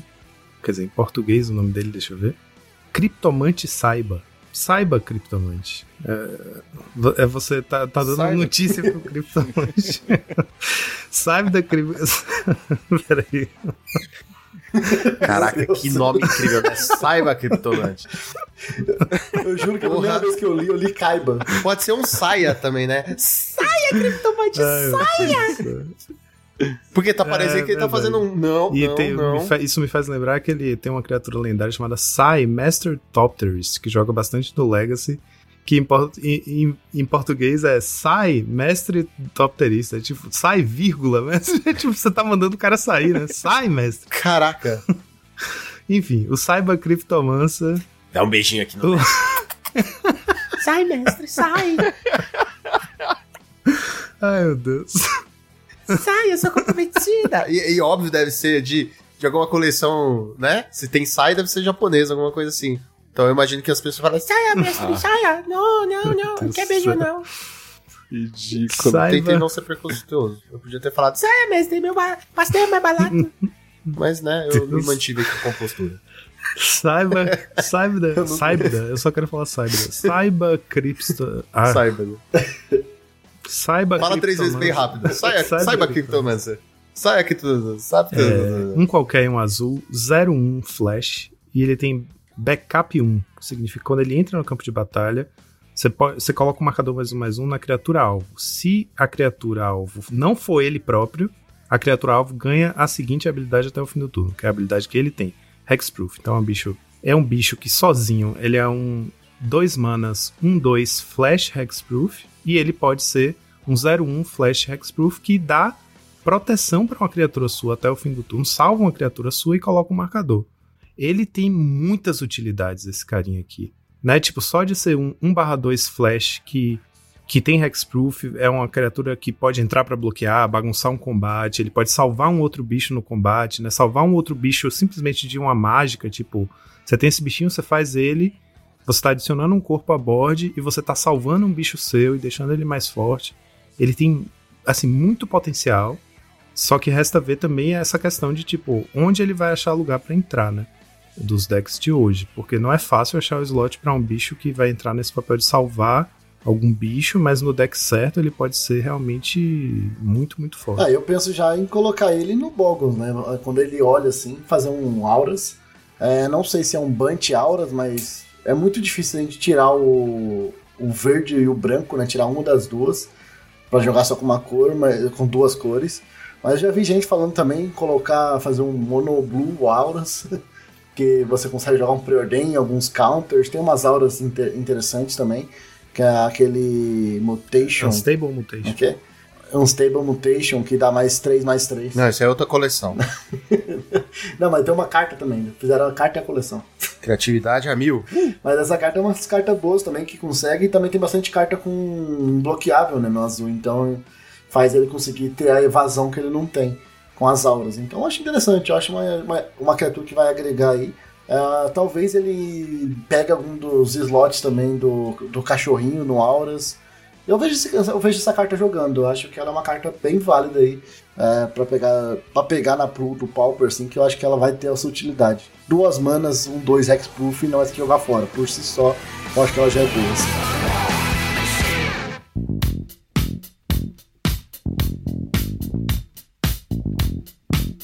Temos a Corrupted Conviction, que a gente já até falou sobre ela, que é um reprint funcional de Village Rites. Instantânea, uma mana preta, como custo adicional para castar, sacrifica uma criatura, compre duas cartas. Eu trouxe ela aqui porque a redundância desse efeito pode ser benéfico né, para algum deck, especificamente o Mono Black Sacrifice, que é um deck que anda ganhando muito.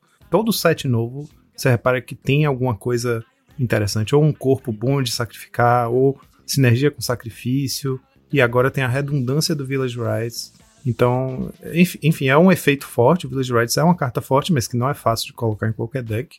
Mas aí ter acesso a 8 dela pode é, aumentar o power level de decks de sacrifício, né? Focados em criatura. Cara, assim, tudo que eu tenho a dizer sobre essa carta. A arte é foda. Foda. Muito melhor que Village Rights. Porra! Eu achei do caralho. Quando saiu, eu falei assim, puta, essa carta deve ser forte. Aí eu vi que era só um reprint. entre- com muitas aspas de relative rights. Aí eu falei, ah, tá. É, com certeza, a arte dela é maravilhosa. Eu- o Jamal já tinha pontuado, né? O Agiane decapitando ali também a. Quem que é essa? Shieldred. É Sheldred. né?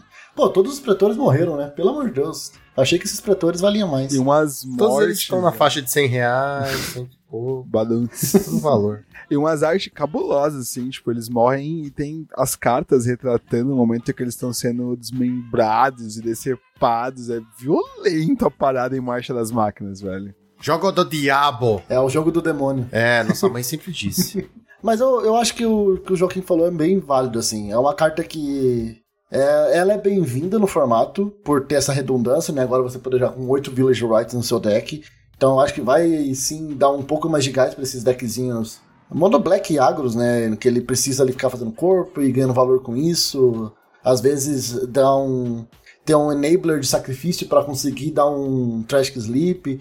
Então você ter mais dessas cartas assim, eu acho que é bem. deixa o deck mais versátil e acho que vai ser bem válido ter. Então, eu gostei, falar a verdade. Foi um, foi um dos reprints funcionais que eu achei válido eles trazerem. Além, eu sei que teve outros aí, mas esse aqui foi um dos que eu gostei. Porque esse é é até um arquétipo que tá precisando levantar no formato, né? Então, eu acho que quanto mais cartas a gente precisar de tiver nesses arquétipos, eu acho que é válido pra ele ter uma sobrevida aí. É outra agora vai, né? A segunda agora vai da coleção. E olha que esse deck toda hora ganha um agora vai, né? Quando saiu a Gixia Infiltrator, olha o segundo besourinho, agora vai. Olha o segundo Village Rights, agora vai. E nunca vai. É o, é o novo Soul Sister, né? Novo Soul Sister. Eu ia falar isso.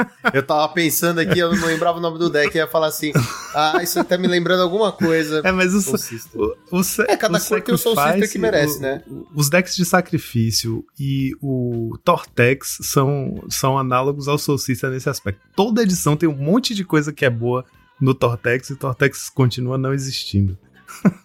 Só nos nossos corações, nas nossas memórias. Fechando aí o preto, temos o Icor Drinker, que é o bebedor de Icor. É um vampirinho firexiano, um mana preto, 1/1, lifelink. E ele tem a seguinte habilidade: paga uma mana preta e exila ele do seu cemitério. Aí você incuba dois, incubate two. Ativa somente como sorcery. O que, que é isso? É a nova mecânica que tem um tokenzinho que é dupla face, que é a face da frente é um artefato, que é um incubator, né, incubadora, que entra com um número de marcadores igual ao número de, da habilidade incubate, né? Então aqui no caso, incubate 2 quer dizer, você vai entrar, você vai- colocar um artefato com dois marcadores mais um mais um, e aí ele custa duas manas pra você transformar o artefato, ou seja, virar pra face de trás. E a face de trás é um Phyrexiano 00. O Incubate vai sempre colocar um número de marcadores que vai ser o poder e resistência quando você pagar dois pra é, né, virar o artefato, transformar num bichinho. É como se fosse uma pista, só que você paga dois, em vez de comprar, você faz um bicho com o número do Incubate. Então, funcionalmente, esse cara aqui é bem comparável com o Sacred Cat, né? É o mais perto que o Sacred Cat que o preto chegou. Que é um bicho 1/1 lifelink, ou seja, é um bicho bom de ter em Dex Gates no Pauper, né? Que são Dex Grind, assim, com muita criatura e criatura recursiva. E a recursividade dele é um pouco mais cara, mas faz um bicho um pouco maior também. Né? O bicho que ele faz não tem lifelink, mas é um bicho 2-2 é uma criatura artefato, é incolor, tem coisas que podem ser relevantes. Então é interessante porque aqui você tem, você passa a ter um bicho no preto que eu acho que vira uma inclusão automática nesses decks com estratégia Gates, né? Ele é, ele é bem comparável ao Secret Cat no preto. Não é a mesma coisa, não é o mesmo poder, mas é, é bem comparável. É, isso aí é uma cartinha que talvez já tem decks, né? Então é, aquelas, é aquele tipo de carta que a gente já imagina onde ela pode jogar. É aquele, até o- no Food Gates mesmo, é o, é o deck mesmo que, que eu vejo esse cara entrando. Pra fazer exatamente, pra ter redundância de gatinhos, né? Você vai ter o gatinho, vai ter esse cara, vai ter o outro gatinho preto. Então é mais uma criatura que é difícil de remover, que vai estar agregando ao deck. É, testar, eu acho que é uma outra carta que é válida a gente pensar nela aí, que para testar, para ver se realmente vai vingar. Eu ficaria bem de olho nela aí. Eu acho que o Lifelink é bem relevante, ainda mais nesse formato ultra rápido que a gente tá. Se ele entrar como redundância do gatinho, a gente vai poder chamar o deck de essa cor eu ainda não tenho. É piada Essa de gateiro, é piada de Joaquim gateiro. pegou. É, É o que o pessoal fala. de gateiro. O gateiro olha um gato na rua e fala assim: ah, dessa cor eu não tenho. Nossa. Entendeu? A gente coleciona a cor de gato. Ah, mas você Ah, já tem três gatos em casa. Mas dessa cor eu não tenho. Vamos então para o vermelho. No vermelho a gente tem um artefato chamado Mihan Bane Splitter. O nome dele meio que faz uma menção ao Bone Splitter, né? É o Lasca Ruína Mihaniano. É uma mana vermelha, um equipamento que tem flash. Quando ele entra no campo de batalha, você anexa ele à criatura alvo que você controla, e a criatura equipada recebe mais 2 mais 0. E o equipar dela custa 3. Então ela é um reprint funcional melhorado de uma cartinha que já existia, que era um Rapier, não sei das quantas, que fazia a mesma coisa. Uma mana vermelha entra com flash e já anexa uma criatura sua. Só que o equipar dela era 4 manas, esse daqui é 3. Então tá se tornando mais barato. Se fosse 2, eu ia falar, não, automaticamente é uma carta muito boa. 3 eu acho que tá no limite, assim, que é, é um valor que você consegue pagar num late game, né? Depois da criatura original que ela foi equipada morrer ou trocar com alguma criatura ou qualquer coisa assim for removida, por três manas tá justo você gastar seu turno, né, gastar esse valor para equipar ela em outro bicho e a carta não ficar ali inútil no seu battlefield. Eu ainda acho que é ok. Eu acho que tá tornando a carta mais jogável, porque esse efeito de um mana vermelho, flash, entrar já equipando, com certeza é bem forte, né?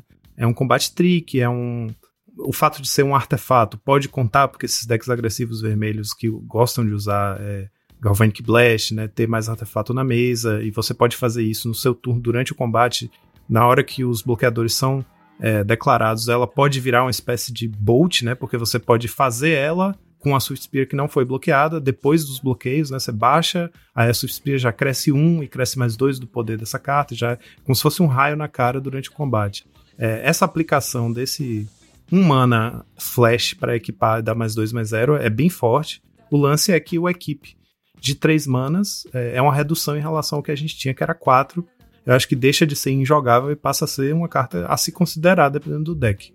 Não vou dizer que é ah, um staple super jogável, não, mas eu acho que é uma carta mais forte do que parece. Olha, eu vou, vou fazer o, o advogado diabo agora, que eu acho que eu, eu não vi Ah, vermelho, entendi. Diabo. Também, também. Mas é que, como você mesmo falou, Joaquim, acho que é como a outra carta que tem uma equipe de uma a mais não joga, eu não consigo ver essa carta, não acho que o equipe 3 faria ela jogar. Pra ser bem honesto, eu acho até ela com equipe 1 ela seria ruim. Pra ser bem sincero, assim, eu não vejo essa uma carta com esse efeito funcionando, tá mais com o nosso formato que tem bastante remoção também boa instant speed, né? Então eu acho que é muito fácil de lidar. Talvez, por exemplo, uns efeitos diferentes, um, um artefato, inclusive, equipamento, até comparando, que eu acho que tem mais valor pro nosso formato, é o Beatdown Beat, beat Stick. É uma mana vermelha, artefato equipamento, que a criatura ganha mais um, mais zero e tem menace. Ela já dá uma invasão. E sempre que a criatura ataca, não, dá dano de combate no player, ela vai criar um tesouro. Então é, um é uma carta que vai sempre te gerando valor pro jogo, né? Ela não vai ficar. Não é só aquele turno que ela entrou que ela vai fazer algo. Então eu gosto mais de cartas assim que vai gerando esses tesouros, que daí, por exemplo, no mono-red equipamentos, de alguma maneira assim, você vai estar ali gerando valor, gerando mais mana, então você pode. Se você tiver mais cartas com efeitos assim, você pode jogar com pouca terreno, jogar com um deck com, sei lá, 14 terreno, colocar Lotus Petal pra tentar acelerar o deck, sabe? E, e depender desses tesouros pro seu plano de jogo. Então eu gosto mais de cartas nesse outro sentido, que eu acho que agrega mais no, pro, pro, retor- pro resto do jogo, assim. Até pra você fazer mais mágicas e conseguir ah, emplacar um jogo, assim. Então, você eu não consigo. Eu acho que ela não jogaria muito por esses motivos, assim. É, concordo com você. Esse beat stick é bem interessante. Eu fico na dúvida porque o total de mana que você precisa pra começar a desfrutar dela é 3, né? Tipo, é um pra baixar, mais dois pra equipar. É um pouco pesado, mas é uma carta que tem um efeito realmente interessante. Vamos adiante. A segunda carta vermelha. Eu trouxe duas de cada cor e uma incolor. A, a segunda vermelha é o Rens Resolve, que é a, a, a, a piadinha de abertura do Rubinho aí, foi isso que é a carta que eu vi muita gente falando: ah, banimentos não, vamos esperar o set novo sair, que eu acho que pode sair alguma coisa que dê uma segurada no monohead. Aí o que que saiu? Saiu uma, uma reprint funcional do Reckless Impulse. A carta é a mesma custo, o mesmo efeito. É feitiço, duas manas e exila as duas cartas do topo do seu Grimório e até o fim do seu próximo turno você pode jogar essa carta. Ela se chama Determinação de Rain em português. E é um reprint funcional de Reckless Impulse. Então o pessoal já tá aqui arquitetando loucamente qual é a melhor forma de construir o deck para usufruir bem de oito cópias de Reckless Impulse. Porque não é automático, né? Você meter oito no mono-red do jeito que tá, não vai ser automaticamente bom, porque a curva sobe, aí você vai ter muita, muita chance de fazer um impulso mostrando outro impulso. Talvez a quantidade ideal no mono-red de hoje seja cinco ou seis cópias, eu acho. Mas oito seria muito. Mas super dá pra pensar nos decks insanos com oito cópias dessa carta e eu achei muito engraçado essa carta sair, porque, tipo, se as pessoas estavam esperando que alguma coisa fosse equilibrar o poder do Monohead no Pauper, essa carta aí veio mostrar que o Pauper é totalmente caos e você não tem como esperar que um set standard resolva os problemas do formato. Eu quero colocar a lenha nessa fogueira, aproveitando que a gente tá falando do vermelho, e falar assim: quem espera, mais uma vez, que a Wizard vai falar assim: não, não, vamos parar, vamos consertar o Pauper agora nessa coleção. É tudo otário. Falo mesmo. É isso. Não é assim que funciona, gente. Não é assim que funciona. Ah, mas tem que mandar carta boa mesmo. Manda carta boa e desbana Não, outras. cara. Vamos virar no carro. Essa carta, é- ela é boa no Pauper, mas não quer dizer que ela vai ser boa em outros formatos, tá ligado? É tipo assim, é, os caras faz e é uma chuva. O nosso o formato Pauper é uma chuva de cartas que é isso. A gente resolveu juntar no bolinho e jogar. Não, é, mas é exatamente assim mesmo. É, é- é sem pensamento nenhum, né? É Só vai caiu no Pauper, a gente vai ter que lidar com isso agora de alguma maneira. Então, já vou tentar colocar oito cópias de Ether Storm de algum jeito no deck, colocar de arte diferente pra ver se a galera não percebe. e é isso. Vamos então para o verde. No verde a gente tem o Converter Beast, que é a Fera Conversora. Três quaisquer em um verde, é um uma besta Firexiana 01. Quando ela entra no campo de batalha, incuba 5, incubates 5. Quer dizer que faz aquele tokenzinho que eu falei com 5 marcadores e que por 2 manas vai se transformar num bicho 5-5. 4 manas por um 0-1 que faz um corpo 5-5 por 2 manas a mais em si. Não parece nada demais. Mas de novo a gente volta a pensar na lógica daqueles decks ramp com ephemerate, né? Então esse bichinho aí é uma mamãe Gurmag. Ela faz três ovinhos de Gurmag Angler se você efemerar ela. Então por cinco manas você tá fazendo três, três é, ovos. Eu falo ovo de Gurmag Angler porque cada um você tem que pagar dois para se transformar de fato numa criatura, né? Mas tem um potencial interessante isso aí. Como finisher, né? Para esses decks. Esses decks é, que abusam de efeitos flick, é, é TB, etc. E rampam mana, né? É um bichinho que sozinho vai pode se transformar no seu finisher. E o interessante é que justamente por ele entrar e aí ele faz o ovinho, aí você efemera, ele faz mais um ovo. De cara não tem como o oponente ainda lidar com os bichos, né? Porque o bicho ainda tá ali dentro. E ainda não é uma criatura, ainda é um artefato. É, tem umas aplicações interessantes essa carta. É, eu acho que o Matana trouxe isso no grupo do Monarchs, né? Até mandar um abraço pro Matani. É, eu não tinha visto esse valor nesse bicho, pra ser bem sincero. Primeira vez que eu olhei, eu passei rápido, é, não dei muita bola. Mas realmente, essa jogada me parece ser uma jogada que pos- pode sim ser o famoso virar esquina ali, né? Do nada, a gente tá, tá com é, tá nada na mesa, daí colocou esse bicho e fez um efemerate e tá com 15 de poder. Aí você olha, tá, e agora? Eu faço o quê? não, não é algo que a gente possa simplesmente ignorar. Eu acho que é uma carta também muito válida aí para testes. Talvez até surja um deck novo, uma carta dessa. Acho que ela abre espaço para esses decks diferentes. Talvez, não sei, um o, o BG que tinha o BG Rock, né, que a galera a gente jogava antigamente, que era um, um deck mais control, que tinha precisava de umas criaturas mais parrudas. Talvez esse bicho ajude também nisso, daí colocar um é, colocar um branco nele para Ephemerate e daí fazer um Abizan. Pode ser uma ideia bem legal fazer uma, um deck uma pegada dessa assim. Eu gostei bastante depois que me venderam a carta, eu fui comprado. Essa foi uma das que eu, eu confesso que eu fui comprado com a ideia da carta depois que me explicaram um pouco mais sobre ela. No primeiro momento eu não tinha me ligado de todo esse potencial ainda não. E a outra carta verde que eu trouxe foi só para constar uma segunda carta verde. Eu não tô muito convencido dela não, mas algumas pessoas pareceram bem empolgadas, que é a Seed of Hope, Semente da Esperança. Uma mana verde instante, você mila duas cartas e você pode colocar uma um card de permanente entre dentre essas cartas miladas. Vou repetir. Você mila duas cartas e pode escolher uma dessas duas que seja um card de permanente e voltar ele para sua mão. E você ganha dois de vida. Então é um card selectionzinho, né? Você mila duas se for um terreno, uma criatura, uma aura, um artefato, tudo isso você pode voltar para a mão e você ganha dois de vida independente de ter voltado carta para a mão ou não. A questão é que o card selection é fraco, né? Só duas cartas, então tipo, se você tá jogando com um deck que seja só criaturas, terrenos, auras, artefatos e a única instante seja essa aí, tudo bem. A chance de você milar uma milar uma outra dessa vai ser muito baixa. Mas, do contrário, né, qualquer outra sorcery ou instante que você tenha vai começar a bagunçar esse, esse baba aí e não vai ser um, um card selection tão bom. Então, eu não sei. O Auras seria o primeiro deck que você pensaria, né? Porque é um deck que é inteirinho de, de lands, criaturas e auras. E aí essa seria ex- exatamente o caso que eu falei. Seria o único deck que poderia jogar com quatro dessas e essa ser a única carta não permanente do deck.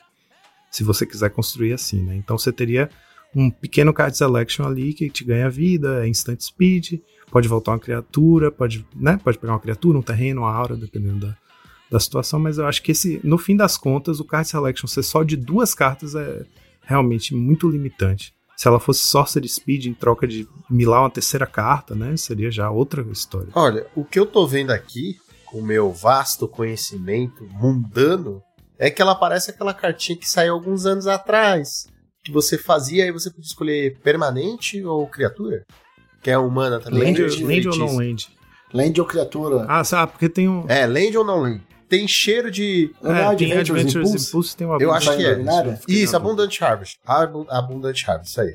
Tem carinha de ser isso aí, cara. Tipo, puta, tem muito potencial, mas não tem uma casa pra ela. É o que eu sinto. Então, ela, ela tem uma cara de uma carta que eu gosto muito, que é de duas manas instante. Eu, se eu não me engano, o nome dela é Grave with the Past. É uma carta de duas manas instantes verde que você mila duas cartas, só que daí, diferente dessa, você pode pegar qualquer carta do seu cemitério depois que você mila.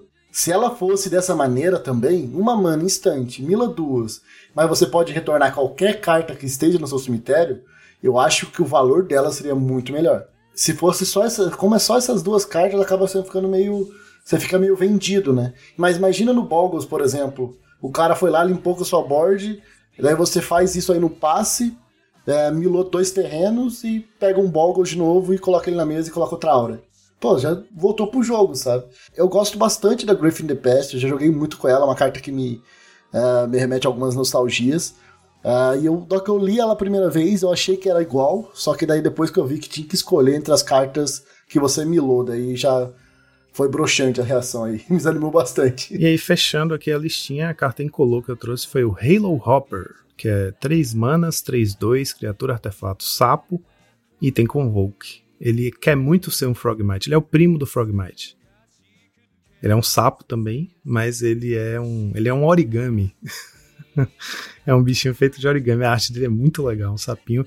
Que é o que é interessante a respeito dele é que o, é, o Convoke, ele ser uma criatura incolor 3-2 com Convoke, significa que qualquer deck de criatura pode jogar com ele e potencialmente não pagar mana para fazer ele, né?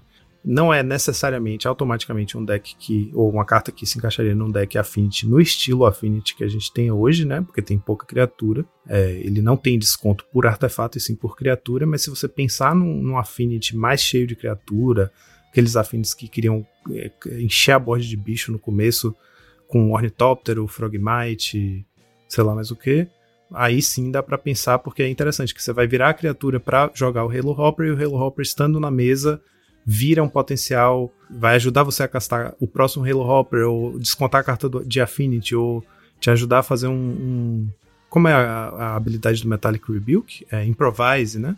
Então, um, um deck que combine a- é, afinidade com Que é um convoke pra artefato. que combine, né? Afinidade, convoke, improvise, dá pra pensar numa coisa assim que seja bem turbo, né? Eu cheguei a pensar, inclusive, Rubinho, da cartinha azul que a gente falou lá, porque, tipo, se você quiser construir um deck cheio de criatura e for com foco azul, por exemplo, você pode ter Totcash focado em artefatos, ter esse sapinho, ter o Frogmite e ter o Convoke lá que é, compra duas cartas, né? Se você encher sua board e ficar virando seus bichos pra encher a mesa mais de bicho e comprar mais carta, você tem meio que um plano de jogo aí, né? Eu achei ele bem legal porque ele é uma carta fle- incrivelmente flexível, qualquer deck cheio de bicho pode querer usar ele, né? É, eu achei uma, uma cartinha que me dá vontade de tentar buildar em volta dela, sabe? Primeiro eu vou falar o mais óbvio, que a galera já falou isso em 80 mil grupos no, no, no formato, né? Que a galera já tá vendo esse carinha jogando no Burn, né? Então você faz turno 1, Great Furnace, com o Dota no Great Furnace, vira os três com o Dota e coloca ele na mesa. 6 de poder, turno 1. É isso que a galera tá imaginando, né? Acho que tá de boa. Mas tirando, vamos sair um pouco dessa caixa aí. Vamos de novo voltar pros Agora Vai. olha, olha a jogada, Joaquim. Você faz mana, é, um- pode ser qualquer mana artefato é, de pé. Você faz Ornitóptero, Ornitóptero, esse bicho. Na volta você faz um ninja Sim, é o Ninjint. Eu já vi essa história. É, Será? eu ia falar, eu já vi isso Ai, acontecer. Será que agora vai? Mais uma. Pois é, essa, essa shell que eu falei de artefato cheio de criaturinha, o Ninjint cabe bem nisso aí. Será que agora vai? Com certeza vai ser meu teste. Pode mudar o nome da coleção pra Marcha dos Agora Vai. A Marcha da Falsa A Esperança. Marcha dos Exatamente. Esperança. Caralho. É que eu, eu, eu gosto muito do Ninjinity. Sempre que eu vejo algum- alguma possibilidade de tentar trazer ele de volta, eu vou tentar. Então, como eu sei que todo mundo vai tentar colocar isso no Kudota, vai tentar colocar isso no White Wing, é, eu vou deixar a galera testar isso. Eu vou deixar, vou deixar isso com a galera e vou pro, pros underdogs. Vou pagar, porque ninguém vai testar. Vou testar o Ninjinity, vai que? Vai que o negócio fica, fique surpreendente ali de alguma maneira. Pô, eu queria fazer duas citações aqui pra defender um pouquinho o Tron. Deixar minha marca aqui, claro. Mas assim, ninguém falou da Urn of Good Fire. Ou Goldfire. Seja como quiser. Pô, já que falaram aí do Tron, os caras. O Joaquim, o, o Jamal aí fez uma. Né? Não falou porra nenhuma até agora e quer dar palpite? Na hora que eu vou falar, Não, tô tranquilo, não, fica à vontade. Tá tranquilo. Porque pa- fica quietinho aí. e Tron, coisa Fica na que tua. não me apetece Relaxa. muito mesmo. Filha da puta. Então, só, só um esclarecimento. Ele faz a mesma coisa que o Prisma novo, certo? No sentido de filtrar a mana. Só que ele custa um. Sim, não compra carta. Você vai pagar dois, vai filtrar por uma colorida. Só que ele tem um outro ponto: que você paga seis, vira, sacrifica ele destrói uma criatura ou encantamento.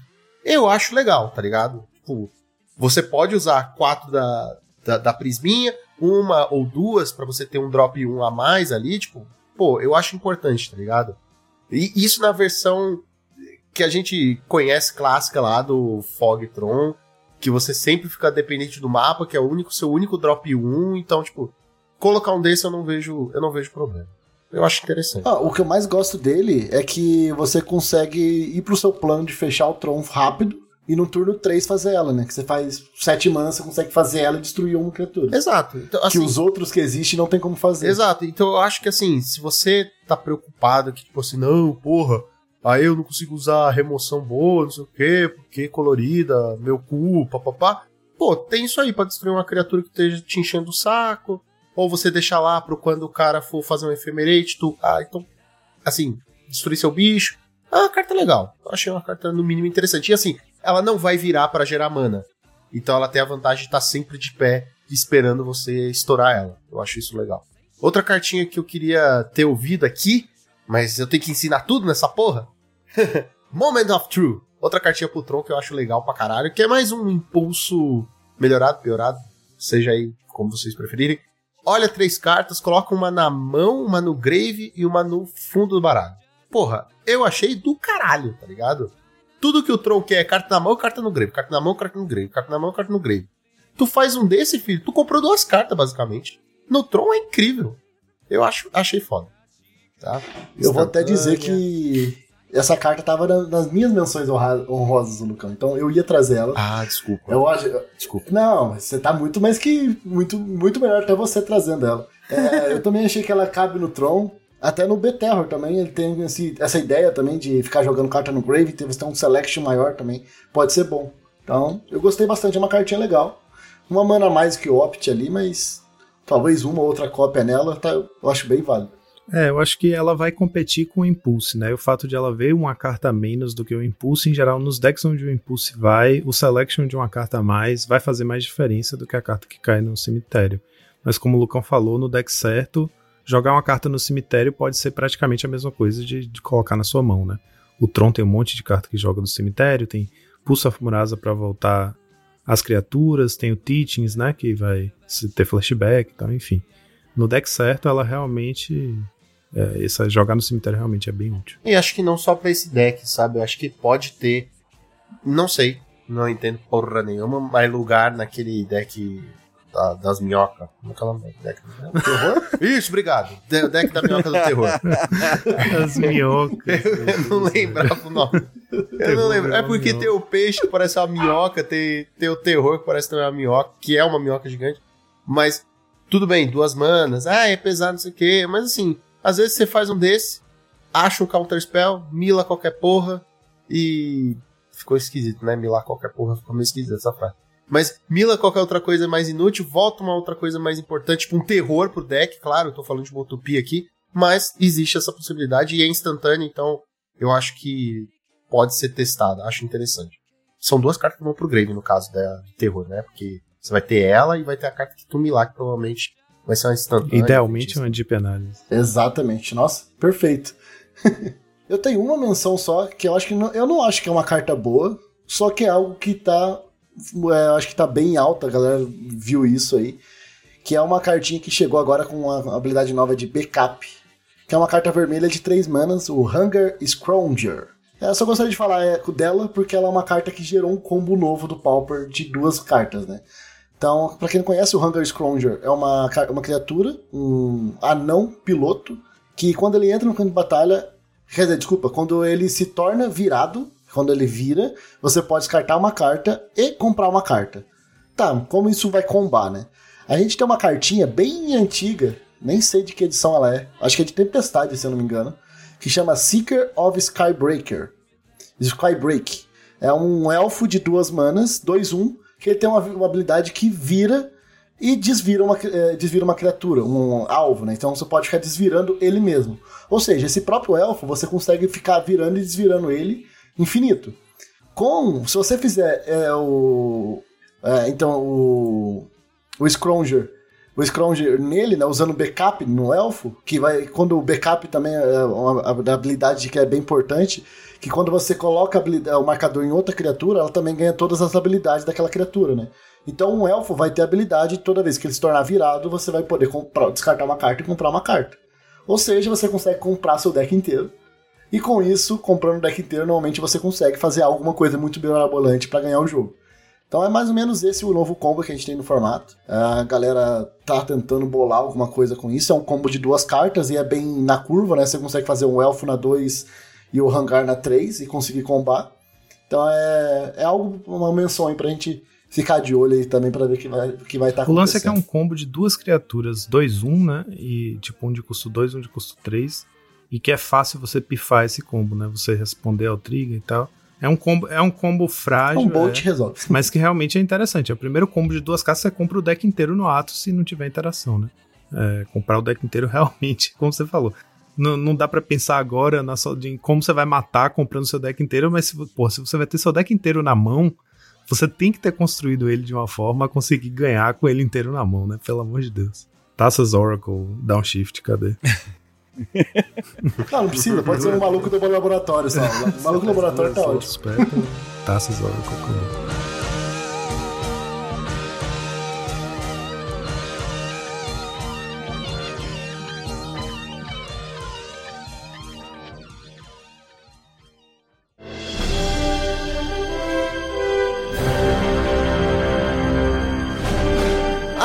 que a gente já falou do Pauper e o Jamal não falou nada, nada, nada, nada, guardando a sua bela voz de locutor para este momento, afinal, ele está aqui por quê? Porque ele tem conhecimento sobre o Pauper? Não, com certeza não.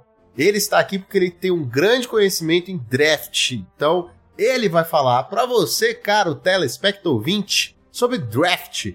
Ele vai te explicar cartas que você deve prestar atenção, cartas que você é, é isso, né? Pra mim é cartas que você deve prestar atenção. Eu não tenho mais o que falar. Por isso que você que tá aqui, Jamal. Manda bala! Pois é, a galera que tá acompanhando aqui os episódios do Dado Monarca, tá me vendo aqui em episódios de Pauper e devem ter percebido que eu não manjo muito, por isso que eu fiquei bem na minha, mais dando risada das referências e piadas da galera do que tudo aqui. Mas agora a gente, pô, a gente pode dedicar um, tempinho pra poder falar um pouco do limitado, velho, dessa edição que tá irado, assim, como eu disse no começo aqui do episódio, eu tô extremamente hypado com essa edição não só pelo flavor, né, como jogador de limitado, é sempre um momento muito mágico ali quando a gente tem coleção nova. E o limitado dessa edição, ela tem algumas particularidades muito maneiras assim, que eu acho que vai trazer um gostinho diferente pra galera que gosta de um draft, de um de um selado do formato limitado num geral, né? E aí eu queria realmente começar falando de, de, de uma parada legal que a gente tem nessa edição, que é o novo tipo de carta de Magic, né? As battles, né? Que são as batalhas. Pra quem não sabe, em todo booster vai vir tem um slot dedicado para as battles, para as batalhas, tá? É, então isso vai mudar um pouco a dinâmica do draft e do selado, porque assim, a, a galera que joga mais tempo principalmente sabe disso, a galera mais competitiva e tal, existe muito esse hábito de jogar na segunda main phase, né? Justamente para você poder fazer ali um ataque e aí desenvolver na segunda main phase al- alguma outra coisa que possa ou não ser uma ameaça pro seu oponente. E aí agora com as battles, a gente tem muito, a gente volta muito a jogar na main phase 1 ali, para poder desenvolver a battle, fazer algum efeito e ela se torna um novo alvo pra gente, né? Porque pra galera que tá ouvindo não sabe, as batalhas elas são um novo tipo de, de permanente e, e elas entram meio que a, a- a- é, é nossa permanente, mas quando ela entra a gente escolhe um, um- um oponente para defender ela. Então num 1x1, né? Só tem uma opção de, de, de oponente. E aí é como se ela fosse realmente ali como um, um Planeswalker ou algo do tipo, sabe? Ela tem os contadores ali de defesa dela. Então você escolhe se você está atacando o seu oponente ou atacando aquela batalha que você colocou ali para ele defender. E quando você finaliza os pontos de defesa daquela batalha, você tem o verso dela que você conjura. Geralmente são cartas bem bacanas, assim, com efeitos bem legais. Várias criaturas ali, alguns encantamentos, algumas mágicas, mas no geral criaturas. Então você tem um- uma recompensa é, por poder lidar com aquela carta. Então jogar na main phase 1 se torna importante no limitado dessa edição. Acho que é, é bacana a gente, às vezes, tirar esse hábito de, ah, eu vou atacar primeiro e jogar na, na segunda main phase agora, porque às vezes jogar na main phase 1 vai ser realmente importante, pode mudar o rumo do jogo aí, e, enfim. É mais coisas para você pensar. É um limitado que você tem que fritar um pouco mais o Tico e o Teco aí para poder desenvolver as suas linhas de, de jogo. E, bem, a gente não tem isso no, no, no Pauper, né? Porque o, as, as battles são todas de nível de raridade incomum para cima. Quem sabe no futuro, já que é uma carta nova de, de Magic aí, quem sabe mais pra frente a Wizards não desenvolva algumas batalhas é, comuns e a gente vê como é que vai ser a dinâmica deles no, no pauperzão da massa. É, é, eu acho que é bom pontuar que as sagas, se eu não me engano, né, quando elas saíram, elas saíram só em comuns também. E na outra coleção, que eles viram o, o poder dela e o que, que ela poderia acontecer, eles trouxeram ela pra comum também.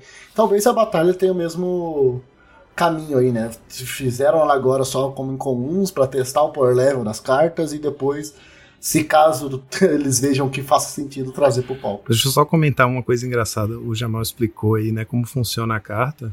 E toda vez que eles introduzem, né, um, um tipo novo de permanente, um estilo novo, tipo sagas, tem que explicar, né? Ah, tem capítulo tal, faz isso, isso aqui, como é que funciona. E aí entra para o panteão de, de tipos de carta do Magic. E como a, a batalha tem um pouco uma cara de encantamento, artefato e planeswalker misturado, porque ele tem o seu próprio é como se fosse a resistência, né? Que você pode dar o dano, inclusive, direto nela, dar um bolt numa, numa batalha. O nome que eu vi que eu achei muito engraçado um cara chamando na internet foi Planeswalker Pinhata. Que é um saco de pancada, um Planeswalker que é só um saco de pancada. Ele só tá lá pra apanhar. e é isso, né? bom, É, tipo, parece uma gincana. A sensação da batalha é que parece uma gincana. Você coloca ela no oponente e fala, ó, vou bater nela aqui pra ela quebrar e aí. E aí eu vou des- desfrutar do efeito. É realmente uma coisa interessante, diferente, né? Tipo, pa- parece uma, uma gincana a sensação que eu tenho. É. Não, total. E fazia tempo que a gente não tinha um tipo de carta novo, né? Então é muito, é muito gostoso isso, essa, essa, esse entusiasmo da galera de desbravar, ver realmente se esse tipo de carta é bom É. O quebra-cabeça, né? Você fazer o exercício mental de tipo, peraí, imaginar um cenário totalmente novo de tipo, como é que isso aqui vai ser na prática? Bem, e bem, é, é isso, né? Eu acho que a gente vai descobrir como é que vai ser. Isso talvez deixe o formato limitado um pouco mais lento, porque querendo ou não, você tem um efeito quando você faz a batalha, mas você dá, um, de certa forma, X pontos de vida pro oponente, né? Porque a saga tem 4, 5 de resistência ali, então você vai deixar de bater na, na, na, na vida do seu oponente para poder bater na saga. Então tem que saber realmente ponderar se você quer só o efeito da frente da, da batalha ou se você quer o verso dela também, que geralmente é, é, é bem bom, vale bastante a pena acabar com a saga e flipar o verso, castar, né, conjurar, importante isso. Isso é importante, você conjura o verso da saga, tá? Então, para efeitos de cast aí, ela pode ser anulada, por exemplo, quando você quando você finaliza os marcadores dela. Então é, é um ponto importante. Ah, verdade. Ela não simplesmente é, vira, transforma e já tá na mesa com uma saga, né? Você pode jogar sem pagar o, o custo de mana, né? Do lado de trás. É, realmente isso é relevante. Então, é passível, passível de, de anula, ajuda com possíveis ETBs aí. É bem, bem de fato relevante. Aí tem a gente tem algumas cartas de double cast, enfim. O interessante também, Jamal, como você falou, né? Às vezes você faz. O legal, por exemplo, para o draft é que é um estilo de carta que eu vi, eu não vi todas, mas eu vi muitas e muitas vezes a frente da carta já é boa, sabe? Tipo, só de castar aqui, de resolver minha batalha já foi bom. Então, se eu conseguir destruir a batalha, né, e para poder castar o lado de trás é, é só um bônus. Então, realmente é um estilo de carta interessante de buildar em volta, né? Porque te oferece muita, muito valor. E a questão interessante também é que o oponente pode bloquear, né? Ele pode. Se falar, oh, vou atacar a batalha aqui, ele fala: opa, não, eu vou bloquear, você não vai destruir isso aqui, não, porque é muito bom para você. Então cria uma tensão interessante, né? Você tá tentando não atacar o seu oponente e ele não está deixando. Exatamente, é bizarro. É muito bizarro. E eu acho que isso vai trazer uma dinâmica muito legal, velho. E, e, e eu acho que é isso que você falou, viu, Joaquim? Tipo, a frente da saga às vezes é muito boa.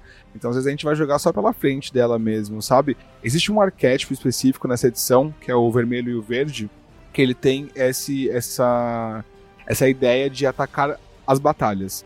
Então tem várias criaturas que se beneficiam quando atacam as batalhas, elas ficam maiores, elas ganham algum tipo de bônus. Então, se a galera que tá ouvindo aí for jogar um draft ou for, estiver jogando pré-release, que começa hoje, no dia que esse episódio está sendo lançado aí. Hoje é o primeiro dia oficial de pré-release, então hoje, amanhã e domingo é o final de semana de pré-lançamento. Vai jogar um seladinho. É, seu oponente está jogando ali de vermelho e verde. Entenda que o flavor aí, o arquétipo dessa combinação de cores é bater em batalhas. Então, você provavelmente vai receber algumas batalhas para defender e seu oponente vai querer flipar elas aí, te atacando no combate. Então, é, é um dos poucos arquétipos que vão se importar realmente de fato em flipar elas. A grande maioria talvez vá só castar pela frente mesmo, e se conseguir o verso é, é um bônus. Mas é, vai ser uma dinâmica realmente muito engraçada, velho. É muito divertido de ver no, no físico. E falando em dinâmicas, a gente vai ter mais uma vez, como toda edição, a, a gente não tem tantas na verdade, é, a gente vai ter um combate muito dinâmico também. A gente tem a volta do Convoke, uh, e isso traz uma complexidade para pro, as combate phases, assim, para as fases de combate muito, muito legais, porque o fato de você conseguir fazer alguma trick ali, aparentemente sem mana nenhuma, traz uma complexidade muito grande, exige que você pense com muito mais cautela em como fazer seus ataques e defesas, porque às vezes não é porque o oponente não tem mana em pé que ele não vai ter uma trick que pode ganhar o jogo ou ganhar pelo menos aquele combate ali. Então, é, como eu disse, né, o Tico e o Teco vão trabalhar no limitado dessa edição, porque tem um tanto de coisa implícita aí que você tem que levar em consideração. A gente tem, velho, mais de 10 cartas com convoke, assim, mais focado no GSK e o, o arquétipo do UR, especificamente o Izet, ele se importa muito com isso, faz muito token, assim, e a grande, a grande concentração tá ali, mas tem várias cartas brancas também. Então, assim, é, é super importante ter isso em mente. Os combates vão ser realmente muito interessantes aí, por ter essa habilidade de volta no, na edição. Eu acho que eu não vou me prolongar muito também, né? Mas eu trouxe uma, uma carta de cada cor aqui, é, comuns, in, inclusive, inclusive, pra galera ficar de olho, porque eu acho que quando a gente fala de limitado, tanto no draft quanto no, no selado, é, a gente tem que se apegar muito às cartas comuns mesmo, que é o que a gente tem em grande quantidade. É, abrir bomba é muito consequência, assim, muita sorte, né? É, uma bomba seja ela rara ou mítica, e incomuns, é, elas são muito se moldam muito de acordo com o que você está montando. Então o que acaba ditando ali, o que vai acabar gerando muitas vitórias é, é o quão você prioriza as cartas comuns que tem de fato algum efeito relevante. Então, eu separei assim, uma de cada cor, pra galera prestar bastante atenção quando abrir no kit de pré-release ou quando estiver fazendo um draft, porque são cartas que têm, têm um impacto grande na mesa são, são significativas ali. A grande maioria aqui é remoção, na verdade. São remoções bem premiums e, e, são comuns. Então, por mais que as bombas dessa edição sejam bombas de fato. A gente consegue lidar de forma relativamente tranquila com elas. Então, aqui começando na cor branca, eu trouxe o Garras de Quebra-Reinos, que é um encantamento comum, né? De duas manas. E ele é um pacifismo com esteroides, né? Além de não deixar a criatura atacar e nem bloquear, também não ativa as habilidades da criatura que não seja de mana, né? Então não, não pararia, por exemplo, um elfo místico aí. Mas é muito legal porque a gente tem uma quantidade de cartas bem grande nessa edição que flipam, né? Com, pagando mana.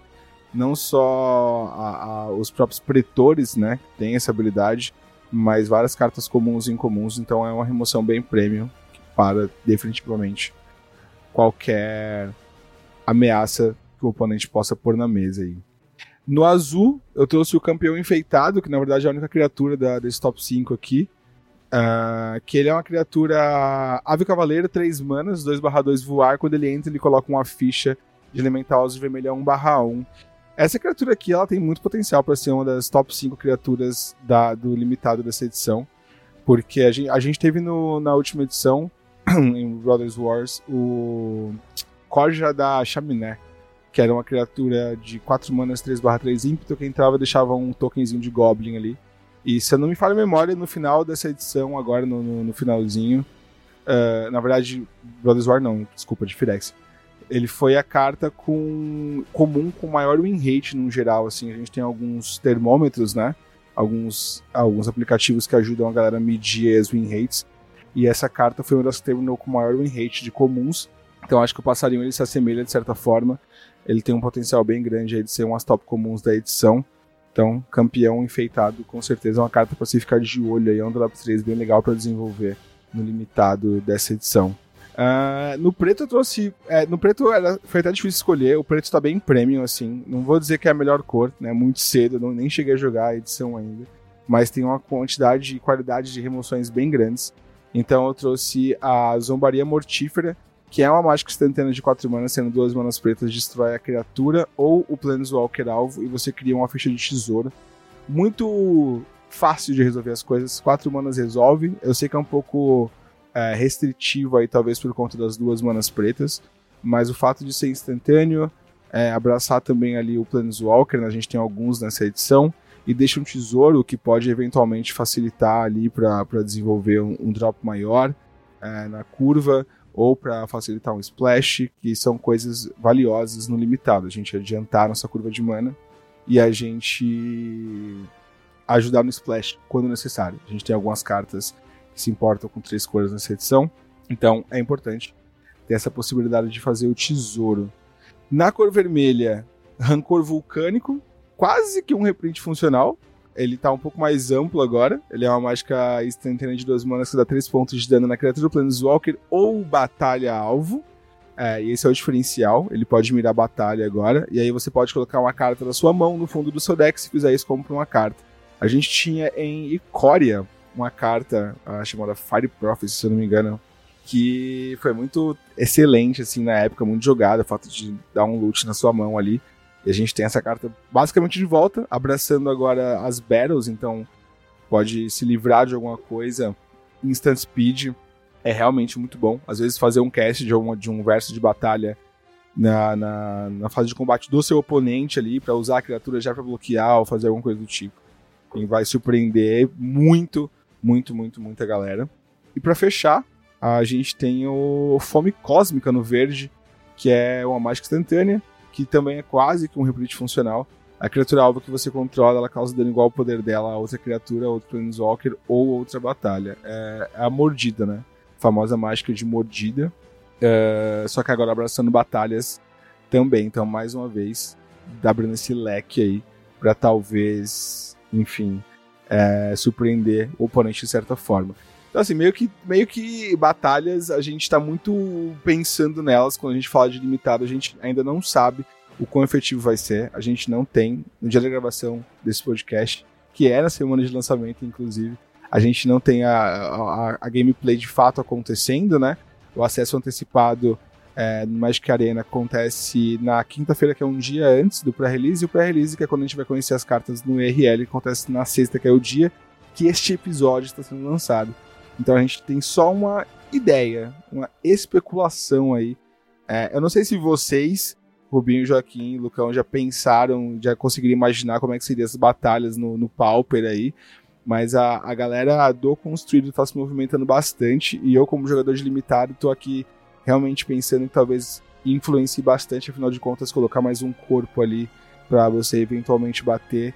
Talvez puxe um pouco o freio de mão da velocidade de um formato aí. Então, realmente não sei como é que seria para vocês, se vocês já pensaram nisso, como que talvez seria para vocês dessa forma. Olha, é, para ser bem sincero, eu não pensei não limitado de- especificamente, mas eu pensei já em batalha jogando Commander.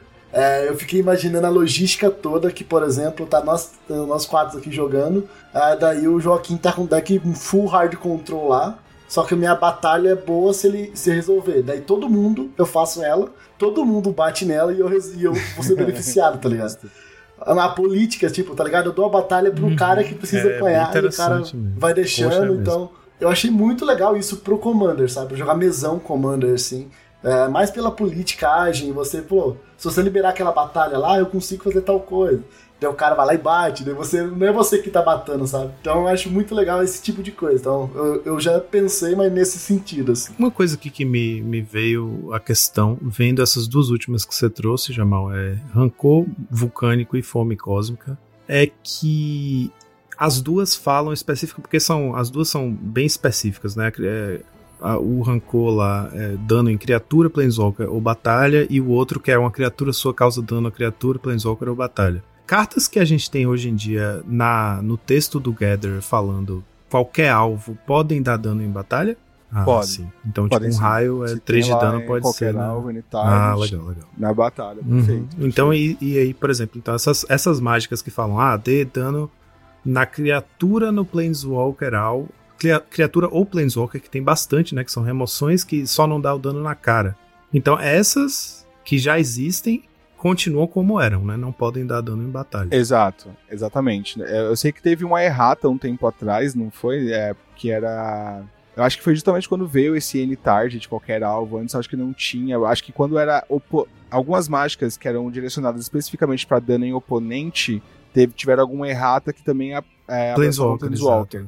Aí eu fiquei na dúvida disso. E aí eu acho que talvez, eventualmente, quem sabe no futuro, se as batalhas popularizassem, popularizarem, a gente talvez tenha algum tipo de errata, assim, mas nesse momento. É, porque por enquanto o que a gente tem são reprints funcionais de cartas que dão a opção do dano também na batalha, né? Que tá uma coisa bem localizada nesse set. É, resta a dúvida aí de ver quão, quão evergreen a batalha vai ser no Magic, né? Quanto, com que frequência vai se repetir o, o formato de carta, ou o tipo de carta em outros sets. Pois é. Idealmente a gente espera que todos, né? Assim como Planeswalker quando saiu, assim, toda, toda edição a gente tem pelo menos três Planeswalkers, assim. Então a gente imagina que talvez venha nessa frequência, mas, bem, é algo que realmente só o tempo pode dizer, mas eu tô relativamente empolgado, assim. Eu acho que tudo que é diferente empolga, não Sim, tem sim. como, né? É, não, eu acho que pro, pro Limited vai ser bem interessante ver como vai impactar. É, eu tenho uma, fiquei com uma dúvida agora, até falando de batalha aqui, que ela fala quando a gente derrotar ela, né? Eu derrotar ela pode ser, por exemplo, eu destruir com uma carta que destrói uma permanente alvo, por exemplo, ou eu exilar ela com alguma carta que exila uma permanente alvo. Eu sei que o exílio não. O, o, o exílio, ela realmente não não, não volta pra você. Eu não tenho certeza do destruir, na verdade. Agora eu tava vendo isso numa discussão em alguns grupos, porque realmente não ficou muito claro. Na regra dela fala que todos o último marcador tem que ser removido. Então quando você dá dano, seja com mágico com ataque, beleza, quando você zera. Tem algumas mágicas, até nessa edição mesmo, que removem especificamente marcadores de permanentes, aí se aplica também. É, o exílio eu sei que não funciona. Se você exilar de fato a batalha, ela não volta flipada pra você. O destruir, eu não tenho certeza. Eu realmente não tenho certeza. Tenho que dar uma, uma verificada nisso. É, Então, eu, eu acho que o destruir faz sentido ele trigar, você poder conjurar. Até porque agora eu achei, você falando ali, eu fui dar uma pesquisadinha rápida, eu achei uma carta, Atraxas Fall. Duas manas, Sorcerer, destrói target, artefato, batalha, encantamento ou criatura com fly. É uma carta verde da coleção, né? Então, então muito se ele destrói, muito provavelmente ele. Você não vai destruir algo que não faça sentido pra você destruir, sabe? Então eu acho que ele realmente trigaria. É, faz todo sentido, até porque as sagas todas elas desencadeiam o efeito assim que elas entram, né? Então já tem o efeito dela. Então, tipo, se você já fez o efeito dela, não tem por que você destruir ela se ela não vai fazer mais absolutamente nada. Então faz, faz realmente sentido, faz realmente sentido dessa forma. Bem, eu acho que é isso. A, a última coisa só que eu queria falar, eu sei que assim, talvez não vai se aplicar muito pra, pra gente aqui, porque eu sei que o draft IRL não é tão popular aqui no Brasil por uma questão de grana mesmo, tá? Tipo, muito caro jogar o draft normalmente aqui. Mas essa coleção tem uma quantidade absurda de cartas de flipar. Assim, absurda. Inclusive, jogador que vai, jogador jogadora que vai jogar o pré-release, use um shield escuro, tá? Pra não atrapalhar a sua experiência. É, mas uma coisa é que o draft, quando ele é feito né, no, no- ao vivo, você vai draftando as cartas e colocando em cima da mesma pilha, né? E como tem uma quantidade muito grande de cartas que flipam, é muito fácil você fazer uma leitura do que, que seus oponentes estão pegando. Porque não tem como esconder quando a carta é flip, você simplesmente tem que pôr na sua pilha. Então é muito, como tem uma quantidade absurda mesmo de cartas que flipam, em todo pack vai ter tipo duas cartas que flipam assim. Então é muito fácil fazer a leitura do que, que seus oponentes estão picando no draft dessa edição. Então, assim, eu sei que não é um formato muito popular, porque é muito caro aqui no Brasil, mas os nossos ouvintes gringos aí, de Portugal, por exemplo, que devem pagar, sei lá, 10 euros no draft, é, se atentem a isso aí. Vai ser mais, mais difícil de esconder o que você está draftando, mais fácil de ler o que seus oponentes estão draftando no IRL. Então, galera, nos resta agora dar a nota para esta coleção. Gostaria de começar dizendo que eu, assim, apesar das artes estarem mescladas, é, eu acho que, assim, todo mundo vai, vai apreciar essa coleção em questão de arte, porque, ah, eu gosto de Kamigawa, tem Kamigawa. Gosto de. Tô ruim de coleção. Gosto de Dominária, Dominária. Gosto de Firexia, tem Firexia. Tem para todos os gostos nesse sentido, eu acho isso muito legal. Então, em questão de arte também, as cartas estão muito bonitas, muito bonitas. Eu queria só, aqui ó, pontuar aqui a Swiftwater's Cliffs, que voltou, né? Mais um reprint, mais um aí que tá, Tá, lindíssimo, lindíssimo, uma arte... E, e eu não sei se vocês repararam, mas as artes se conectam, porque tem tipo buracos de minhoca passando entre as artes. Eu achei isso muito foda, eu adoro quando, quando tem essas, essas pinceladas muito legais. Então, tá incrível em questão de arte. Em questão de carta, pro Pauper, vou dizer que tá bem fraco, na verdade. Ah, o Joaquim mesmo separou duas de cada coleção. A gente falou de o quê? Mais meia dúzia, talvez, nem isso. É, né, duas de cada cor você separou e a gente falou de mais meia dúzia. Então, assim, eu achei um pouco fraco em power level. Cartas. Tem cartas interessantes, mas não. A curto prazo não, não vejo uma carta que entre e fale, não, revolucionou o formato. Aquela Recurrence Impulse 2.0 lá, de arte 2.0, já tem no formato, então, tipo, é, você só vai pôr mais carta, não, não tem nada de novo. Então, dito isso, eu vou dar. Hum, de 0 a 5, eu vou dar 3,75. Pra fuder com a conta. É, eu acho que o, o fato de que as cartas mais relevantes pro Pauper foram reprints funcionais, né? Tipo, a gente teve no preto, teve no vermelho, até outra carta preta que eu gostei, que eu vou com certeza pegar, que é o Icor Drinker lá. É quase um reprint do. É quase um color shift do Sacred Cat. Então teve um pouco essa sensação de tipo, pô, o que tem de legal pro formato é forte com certeza, mas a carta que o efeito já tinha. Então, pela redundância, é, me- é menos empolgante, né? Talvez se tivesse rolado alguma batalha comum, ia ser outra história. Mas como não foi o caso, eu vou dar nota 2,5. É, Eu não vou ficar me repetindo aqui, eu acho que vocês cobriram muito bem Caraca. a coleção pro Pauper. Ela foi um O, pouco o, o Rubens fraca. falar essa frase, segurando o óculinho aqui, ó. Vocês viram a pose que ele. Mas vocês não viram. Ele fez uma pose de sábio, de sou foda, não tenho o que ficar me repetindo. Se você quiser, ouça de novo o programa. Achei foda. Desculpa te cortar, mas eu achei incrível, cara. Não, foi só ajeitando o óculos, né? Mas, mas, voltando, é, eu acho que é uma coleção ok pro Pauper. Eu acho que é o esperado de uma coleção T2. Eu acho que não vai ter coisas diferentes disso. É, o que ela trouxe, eu acho que é o que eu esperava realmente. Então eu vou dar nota 3, passou de ano ali. Mas se for dar uma nota pra coleção geral, tá? Isso aqui é uma nota 5, é uma coleção que traz tudo que a gente quer. Tem inovação, Pô, tem ou tudo. 3 ou 5. Pro formato Pauper, ela é um 3. Não, pro, pro Pauper é 3. Pro- se for uma, cole, É pra uma coleção. no geral. A coleção. Pode dar uma coleção. Sim, Então, se for pra coleção, eu dou 5. Pro Pauper, ela tá fraca. Sabe o que eu vou fazer? Eu vou dar, eu vou colocar como 4 sua nota. Porque aí fica a média entre a da coleção. Mano, eu vou pensar bastante no draft aqui, no, no limitado, na verdade, no geral. É, foi muito o que eu disse quando eu tava falando no segundo ponto lá da complexidade do combate, o que as batalhas trazem. Eu acho que isso muda muito a forma de se jogar limitado. É, é uma parada realmente nova. É, que a gente vai sentir com certeza muito mais do que nos formatos construídos, porque, enfim, quando é construído é. ne- Nem, nem todas vão jogar, e, e, enfim, no limitado a gente tem que tirar leite de pedra muitas vezes. Então, pela mudança radical de, de postura ali, talvez, no, no, no limitado, e, e a necessidade de você pensar um pouco mais nos combates por conta do convoque e tal, eu dou um 4,5 bem seguro, assim, bem seguro pra, pra edição. Quase, quase 5 mesmo, mas acho que 4,5 é bem seguro. Nas minhas contas aqui deu 3.6. achei- É, não é? 3.687. Ah, já fui mais rápido. Olha a nota. Vamos arredondar. A gente 687. arredonda. Será que a gente arredonda? 3.69. Vou arredondar pra 3,5, pronto. 3.69. Tá bom. Arredondamos pra 3.69. É isso. Passou de ano, raspando, mas passou de ano. Isso que importa.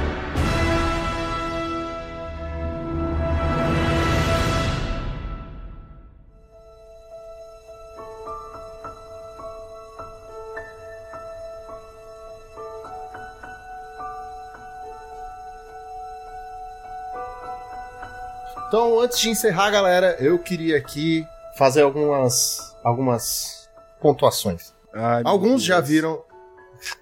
Caraca, não pode mais falar. Eu choro, Cara. viu? Eu sei, eu quero, eu quero isso. Hoje eu quero isso. Alguns já viram lá no meu Twitter, se vocês não viram, está lá, né? Só dar uma procurada. Mas estou me afastando é, do time, do podcast, por questões pessoais. Eu ando um pouco estressado com algumas coisas e preciso de um tempo pra pensar, pra me acalmar, pra fazer tudo que a mente precisa pra dar aquela respirada. Mas não se preocupem, vocês estão em ótimas mãos. Tem Joaquim, tem Jamal, tem Rubens, tem Brendo, tem todo mundo do time. Não acabou, não, não é o fim do mundo. Então eu só queria pontuar isso que eu é, eu acho que depois de o quê? Quatro temporadas, né? É, é um ponto, é um é uma vírgula, não é um ponto final, é uma vírgula nesse nesse capítulo aí da, da minha vida e da minha história com os monarcas. Também queria dizer que eu vou sentir muita falta, não é fácil desapegar. né? A gente construiu do zero, né, Joaquim? A gente foi lapidando, a gente sempre fala sobre isso. Eu sempre falava que, pô, o Portelado empurrou a gente, a gente foi fazendo, foi fazendo e é o que é hoje. E eu fico muito feliz de chegar onde chegamos. E como eu falei, não é um adeus pra sempre, não é, ah, o Lucão foi expulso, não, muito pelo contrário. Eu saí porque eu quis, eu me demiti, ninguém me demite. Mas, brincadeiras à parte, eu preciso de um tempo pra mim.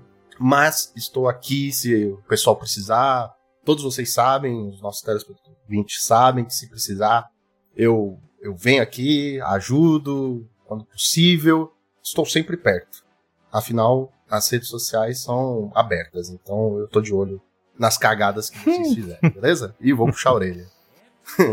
Muito em breve, Lucão Repórter. Não vai ter só Padrinho Repórter. Vai ter Lucão Repórter. Ah, vocês não falaram isso, não sei o que, não sei o que lá. Prestem atenção. Pode deixar, tá bom? Então, eu só queria pontuar isso. Como eu falei, não é um adeus. É, eu não queria terminar falando fim do turno, mas também não queria terminar falando vida longa e próspera, porque o, o Gonzalo já pegou essa frase. Então, acho que fica meio redundante. Mas eu sinto que aqui cabe a outra outro encerramento que é do meu livro favorito, né, um dos, que é o Guia do Mochileiro das Galáxias, que é até breve. E obrigado pelos peixes.